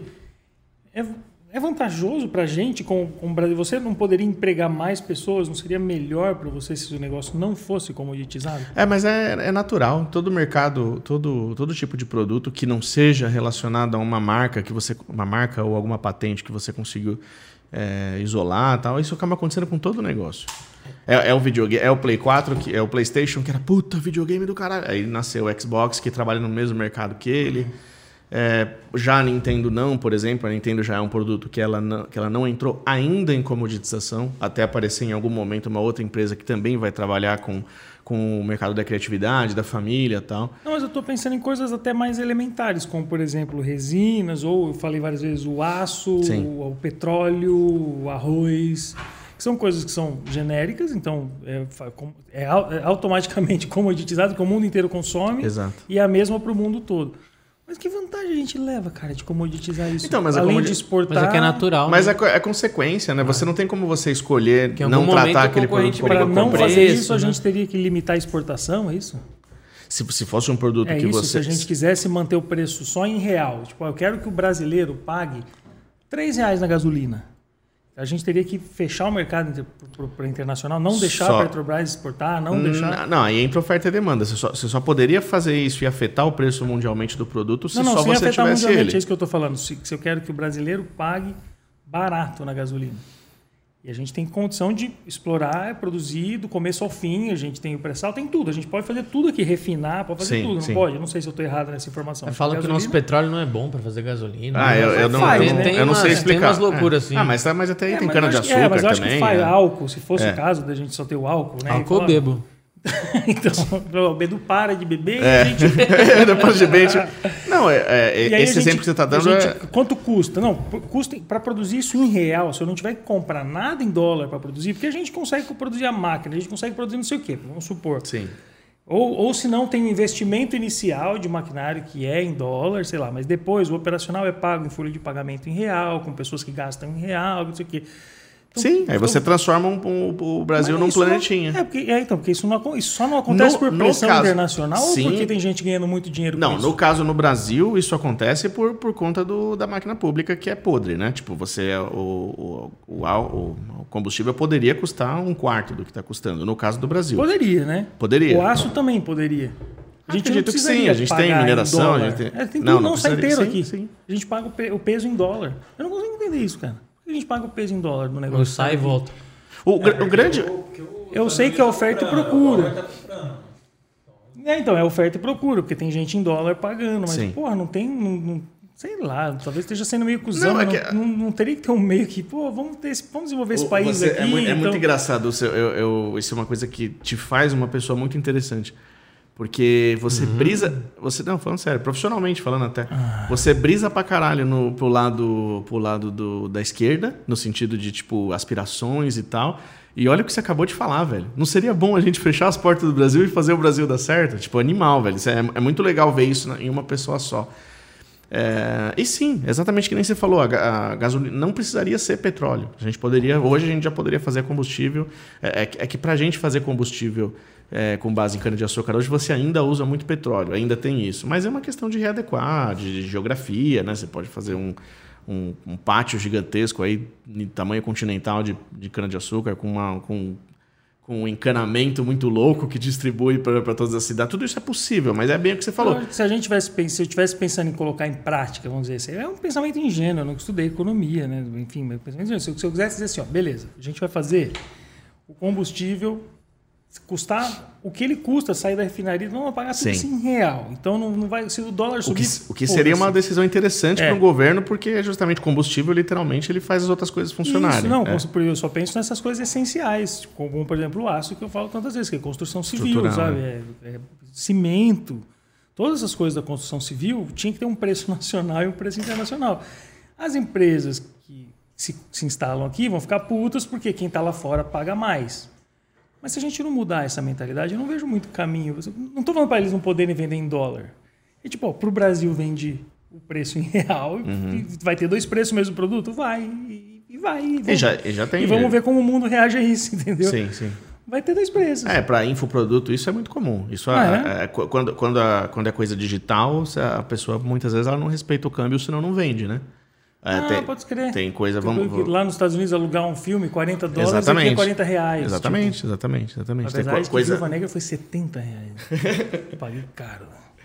Viúva Negra? É, Você alu- alugou agora. assistir? Aluguei, No, é no. Google, no, No Disney. Google Filmes? Mentira, eu fui no cinema, eu aluguei Cruella, 70 reais. no Disney Animal. Plus. Eu vi Cruella outro dia. Eu não vi até agora, Viúva. É bom? É bom, bom. Falar que a Marvel é ruim é complicado, né? Eu não é o melhor, canal mas- Você também, assistiu já? Derruba o canal. Acaba o Você assistiu, Betão, Viúva? O Viúva ainda não. Não. Não, né? É muito bom. Não. Não, não é o melhor, mas é muito bom. Vamos dar uma pincelada então no. no- que, qual que é o projeto aí? Super. Secreto. Do que? Eu não sei o que que pode falar hoje, não sei o que, que você pensou Ah, eu achei que a hoje. gente ia falar tudo, mas acho que Não, a gente tá demorou, três mano. horas falando, a gente podia encerrar e deixar pra fazer um vídeo sobre isso. Nossa, o pessoal vai xingar aqui. tinha, tinha uma moça aqui falando que queria saber. Tá. Vamos contar então? É que você falou que ia até as. Sei lá, você que sabe. Vamos contar? Não é da Tiny House. Não, não tem Eu acho, não. então eu acho Tiny melhor House já não tá, contar. já tá online lá. Então, Melhor acho- não contar. então é melhor não contar. Então não vamos contar. Não, eu tô A, a tranquilo gente, pra vai, a contar gente vai também. levar hate, mas acho melhor não contar. Então. Eu tô tranquilo pra contar. A gente pode fazer isso um movimento melhor, porque três horas depois também é sacanagem, É, sabe? é. Quem, quem entrou pra ver não vai ver agora, que a gente já tá três horas É. falando, entendeu? Aliás, eu acho que tá bugado esse, esse podcast. Por quê? Porque entrou, entrou gente pra caramba. Os, quantos, quantas pessoas estão dando online agora no PC, Gui? Ah, pra mim tá 30. E pra mim tá 23. no- então, tá bugado, velho. Tipo, eu tô vendo no, no- Entrou e saiu gente pra cacete não saiu de 30. Mesmo no momento em É? que tá mais movimentado. é, Acho que bugou. Gui, Então, e pra aí? gente finalizar então. é, não, vamos se- falar então agora. Vamos, Não, vamos deixar o dia um- que a gente for gravar o Personal Tricks, a gente faz um vídeo de. de... Vamos dizer aqui que, que nós aqui dessa vez somos sócios. Só vamos dizer isso. Somos sócios num projeto incrível. Tá, bom. Tá bom? somos sócios num projeto incrível. Imagina o que esses talentos podem fazer juntos, com as nossas respectivas histórias que foram contadas aqui. Sim. E imagina o que vem daí. E aí É, vai ser pode- fudido, vai ser um bagulho fudido. Mesmo. Incrível, né? É um Talentos. negócio de sonhos mesmo. É, foi, são, são modelar, modelar no Alasca falando de economia e Exatamente. gritando, né? E sendo lindo. Que- E gritando, é verdade. né? E dizendo, Bedu! Eu não consigo falar seu nome. Então, antes só pra- Bedu. Da hora. Uai, eu sou o Bedu. A Jana Pra fala, mas quem é esse cara feliz? aí? Você não tá vendo vídeo de resina? Eu falei, o cara gosta de resina. É, aprendi a gostar, né? Acho que ninguém nasce gostando de resina, né? De... pra gente finalizar, então, indicação aí de três livros ou três. Pode ser três livros, três séries, três filmes. Três livros. qualquer assunto. três filosofia, séries, três filmes. Puta, isso é tanto de fase, né, cara? Difícil. Que Aí, foi, Calma aí, pergunta. Não, o pessoal tá, tá, tá achando ruim mesmo. Não contar? Sacanagem não falar. Vamos contar então, vai. Tá bom, Vamos conta. contar, então vamos contar. Então vai. Tadinha da Larissa. Ela, ela gente- que tava xingando mais cedo. Ah, então vamos contar, vamos contar. Conta, conta aí. Vamos contar a história inteira, não, porque senão vai ficar mais seis horas aqui de podcast. vamos só dizer o que é. Só aguardem, né? A gente vai construir. Não, conta você, vai. Não, é que só pra entender uma coisa, é porque você, durante todo esse tempo que a gente tá conversando, você meio que, que preparou pra contar isso no canal como uma sequência, né? Era, era pra contar isso como uma sequência, mas eu acho que esticou demais, sabe? Tá, falei tá. muito. Conta você então, pode contar. Deixa eu ver como é que, como é que sai de você. Nossa, deixa eu aí. pensar por onde eu começo, velho. Então é difícil, entendeu? É, Por onde começar. Puta que foda. a gente tá, tá, tá adiantado já bastante. É, já vai, já vai começar a rolar.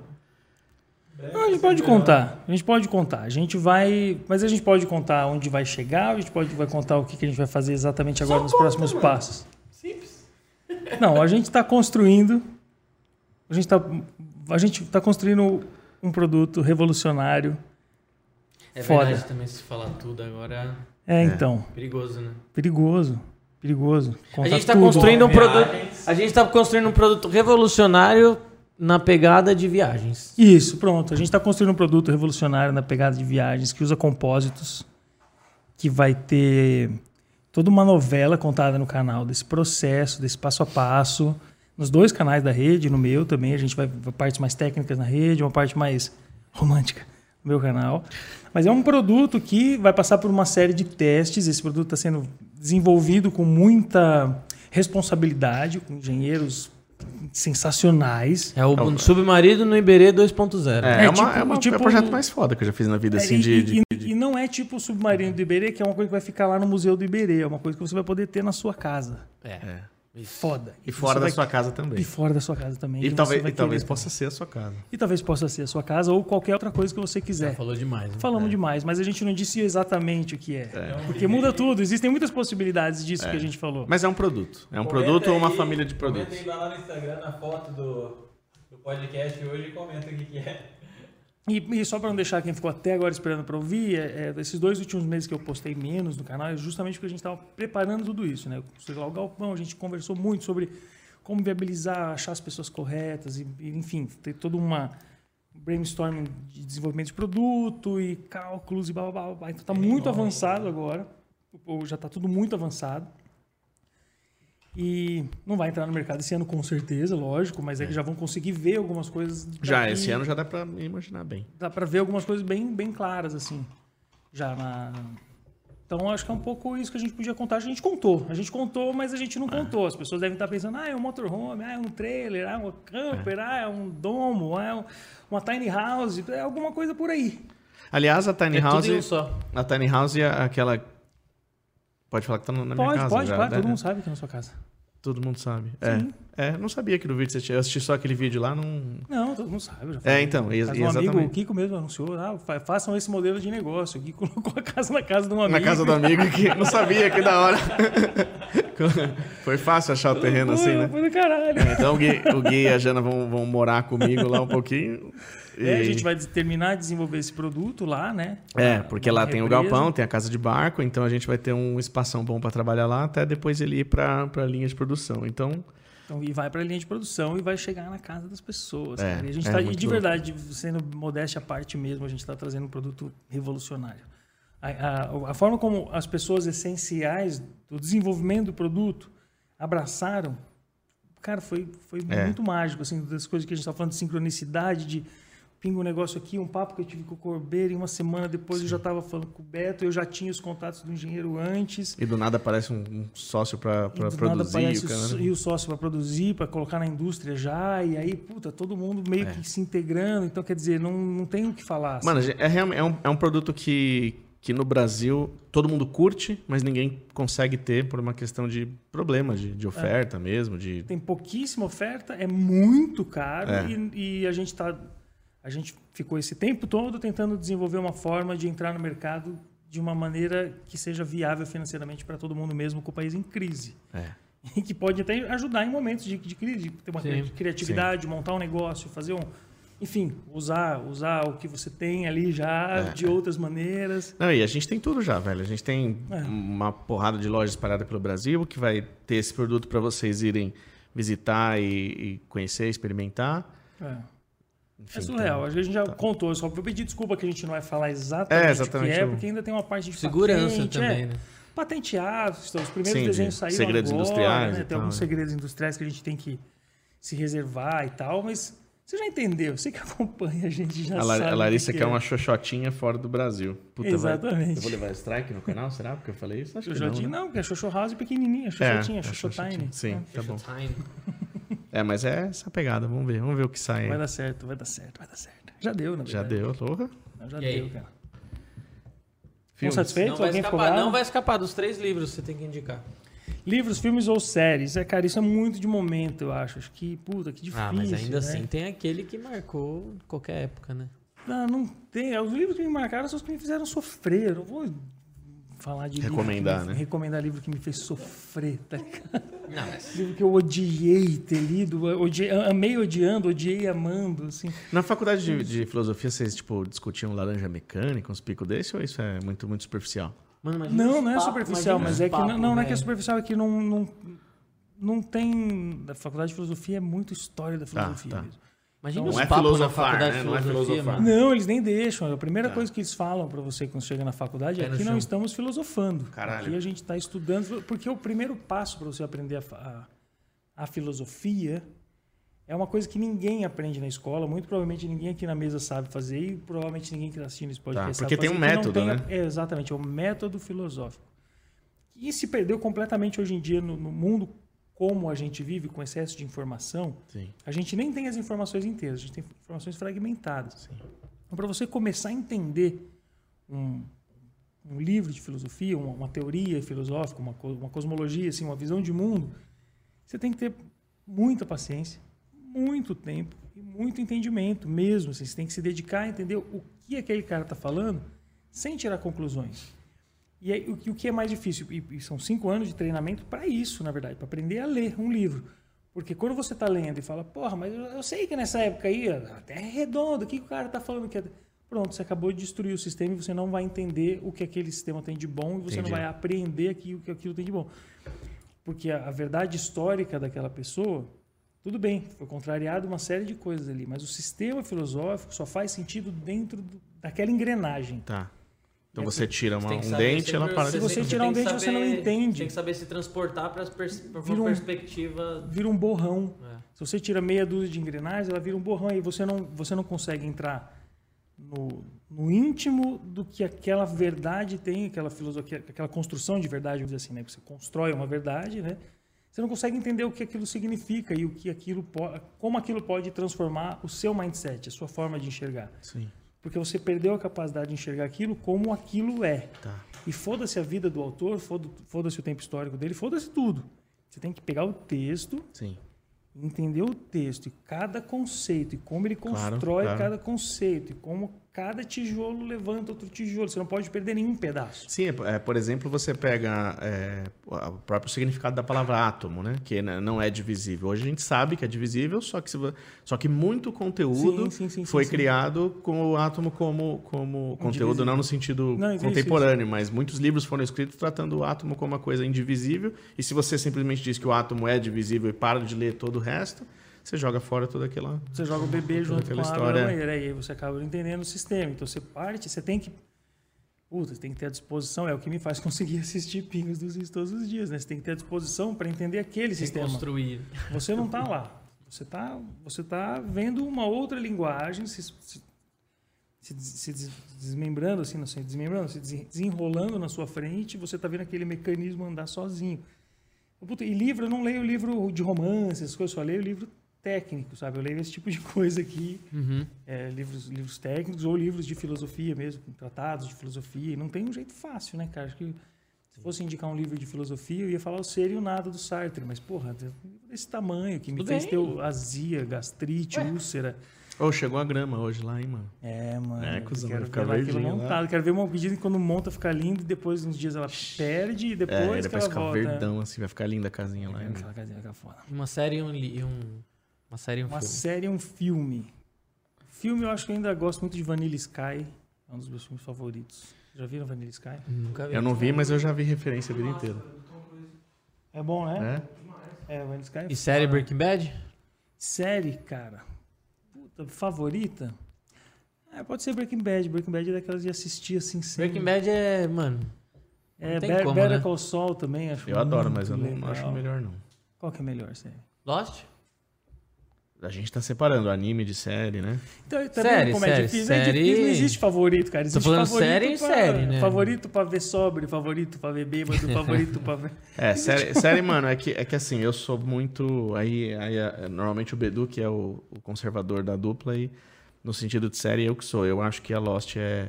Lost? Tudo bem, pega o final, fudeu. Hum, Eu pega não- a partir da segunda. Aí que tá, fudeu. velho. Eu não acho que o final de Lost é ruim, velho. Mas eu não quero entrar nesse mérito. mas. Mas independente, pega, pega muito. Já- você já- pode, já você pode ter um monte de tanta- crítica, tretei velho. não, né? Mas em Só- Você em pode pegar um monte de crítica, essas mas foi a primeira série que no mundo fez as pessoas mudarem o comportamento. Antes, série era, como- era um filme fragmentado. É, série era Friends, né? Sitcom. Exatamente, né? era sitcom, era, era o Fresh Prince. Antes série era, um- era um programa de TV. Depois de Lost, ela virou. Ela virou Não, ah, Lost- melhor, melhor dizendo, depois de Lost, ela virou um, um, fi- um livro, um, li, um filme fragmentado. Lost é o pai de todo mundo. E assim, as primeiras três temporadas do Lost são muito fodas. Já assistiu Então. Lost? Não, Lost eu nunca vi. Mano, até, até escondilha, essas Não, coisas cê é muito louco, loucas.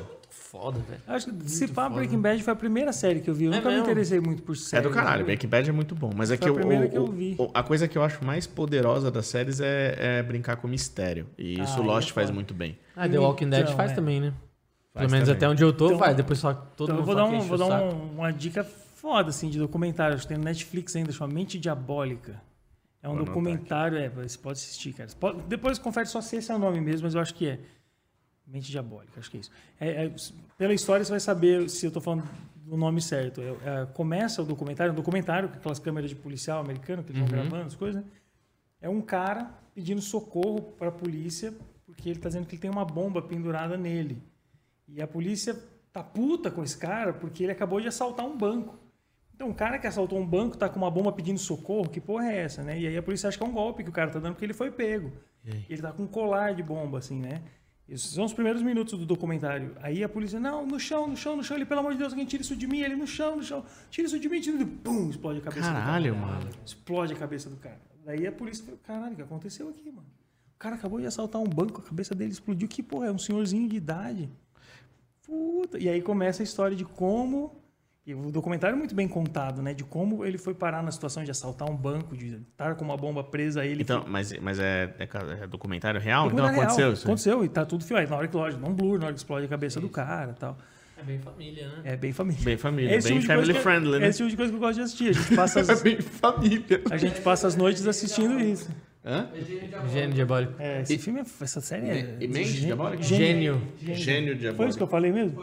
Não, ele falou mente diabólica, pelo menos eu... Então, gênio diabólico. Tá. Foda, cara. Nossa, é, é- é esse tipo de coisa que a gente assiste viajando. A gente gosta muito de ver gente matando gente, assim.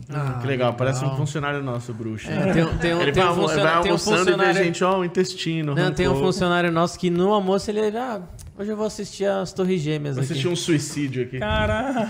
Hoje eu vou assistir o ataque das Torres Gêmeas. Ai, Te tá juro, louco, velho. Mas eu não consigo entender por quê, mas, pô, muita gente gosta, que tem muito mercado pra Sai isso. fora, né? Tem velho. muitos documentários de, de crime. Eu passo e tal. mal vendo essas coisas aí, mano. Comentário Não de crime, não. beleza, mas ficar vendo uns gore assim. Ah, que não, tá agora comendo, não. mano, Eu gosto aí. dos documentários. Sai eu gosto, fora, eu gosto da velho. narrativa, acho muito tenso. Eu prefiro ver assim. um. Vai jogar Mortal Kombat, Uma mano, River Table, mano. O que o Sati mandou esses. É. Nossa, o Sati é uma pessoa desprezível. É, no grupo da empresa lá, tô vendo um vídeo, de repente explode o maluco assim, savou na cabeça, o braço. Não, não é assim. Ah, é, velho. Eu não gosto disso também. Cadê? Vou embora. Tchau. O Gui já falou. Já falou É. o- o- Gui, obrigado, mano. Valeu, valeu. Fim da, fim da live. Janto. Tchau. Da Acaba hora, hein, do mano? nada. Né? Aí, Corbeiro. Acaba do nada. Eu, eu combinei com o Corbeiro que eu ia ficar até ele acabar a escultura. Dá like, se inscreve no canal, fala suas redes sociais aí. eu ia falar, vai ser o primeiro podcast que o Corbeiro vai acabar a escultura. Vai ser cinco Mas não vai horas. acabar. Acabou. Não vai acabar, imagina. Ah, é só acabou. sketch isso. É. Ah, sério? Vai ficar Não tem como acabar. Nossa, mas eu já tô Uma escultura lindo, dessa vai velho. uns quatro Vai, dias. vai. Sério? Não, tá bom Vai assim, mais, cara. Work in progress. Nossa, falei bonito. Meu Deus, tchau, vou Eu embora. gosto muito do resultado assim. Mano, a gente tá tentando falar. A gente tá tentando trazer o Rodrigo Teaser, velho. Sabe o Rodrigo Teaser? Au! A gente tá tentando. O Corbeira fez um Michael Jackson pra ele. Já vi lindo, cara. Michael Mano, é Jackson. maravilhoso. A gente não consegue falar com ele, mano. Por que não? Ah, não consegue. Sério? Difícil. Acho que agora ele começou a fazer show de novo. Canta Tá comigo. difícil o negócio. Hum, tá estranho isso. Vamos resolver isso, Rodrigo Tá Teaser. bom. Você conhece ele? Não, ele não. Conheço só amigos dele. Nossa, eu amo ele. Sério, Zé, mas por que você ama tanto o Rodrigo Teaser? Mano, ele eu é sou tipo muito o fã Michael dele. Jackson. Sou muito fã dele. Dele ou do Michael Ele é Jackson? tipo o Michael Jackson. Não, eu sou o Michael Jackson pra mim é o maior da- de- do universo. E o que ele faz pra ajudar a imagem do Michael Jackson, tudo que ele faz pra. Mas se ele fosse o cover do Bruno Mars, você ia amar ele do mesmo jeito não? Não. Você ama ele porque ele é fã do. Ele é, ele é Eu gosto do trabalho autoral dele, mas eu conheci ele por causa do Michael Jackson. Então você é um. Que amor confuso, cara. É tipo você gostar de, de uma pessoa e só transar com ela fantasiada. É. Ah, não tem entendendo você se não colocar fantasia. né? Estranho. A gente tá num podcast de empresa. O que eu vou falar agora é. Amor estranho. Agora sim, amor. falou galera. Tamo junto. Valeu, tchau. Nossa, agora, agora o canal cai, mano.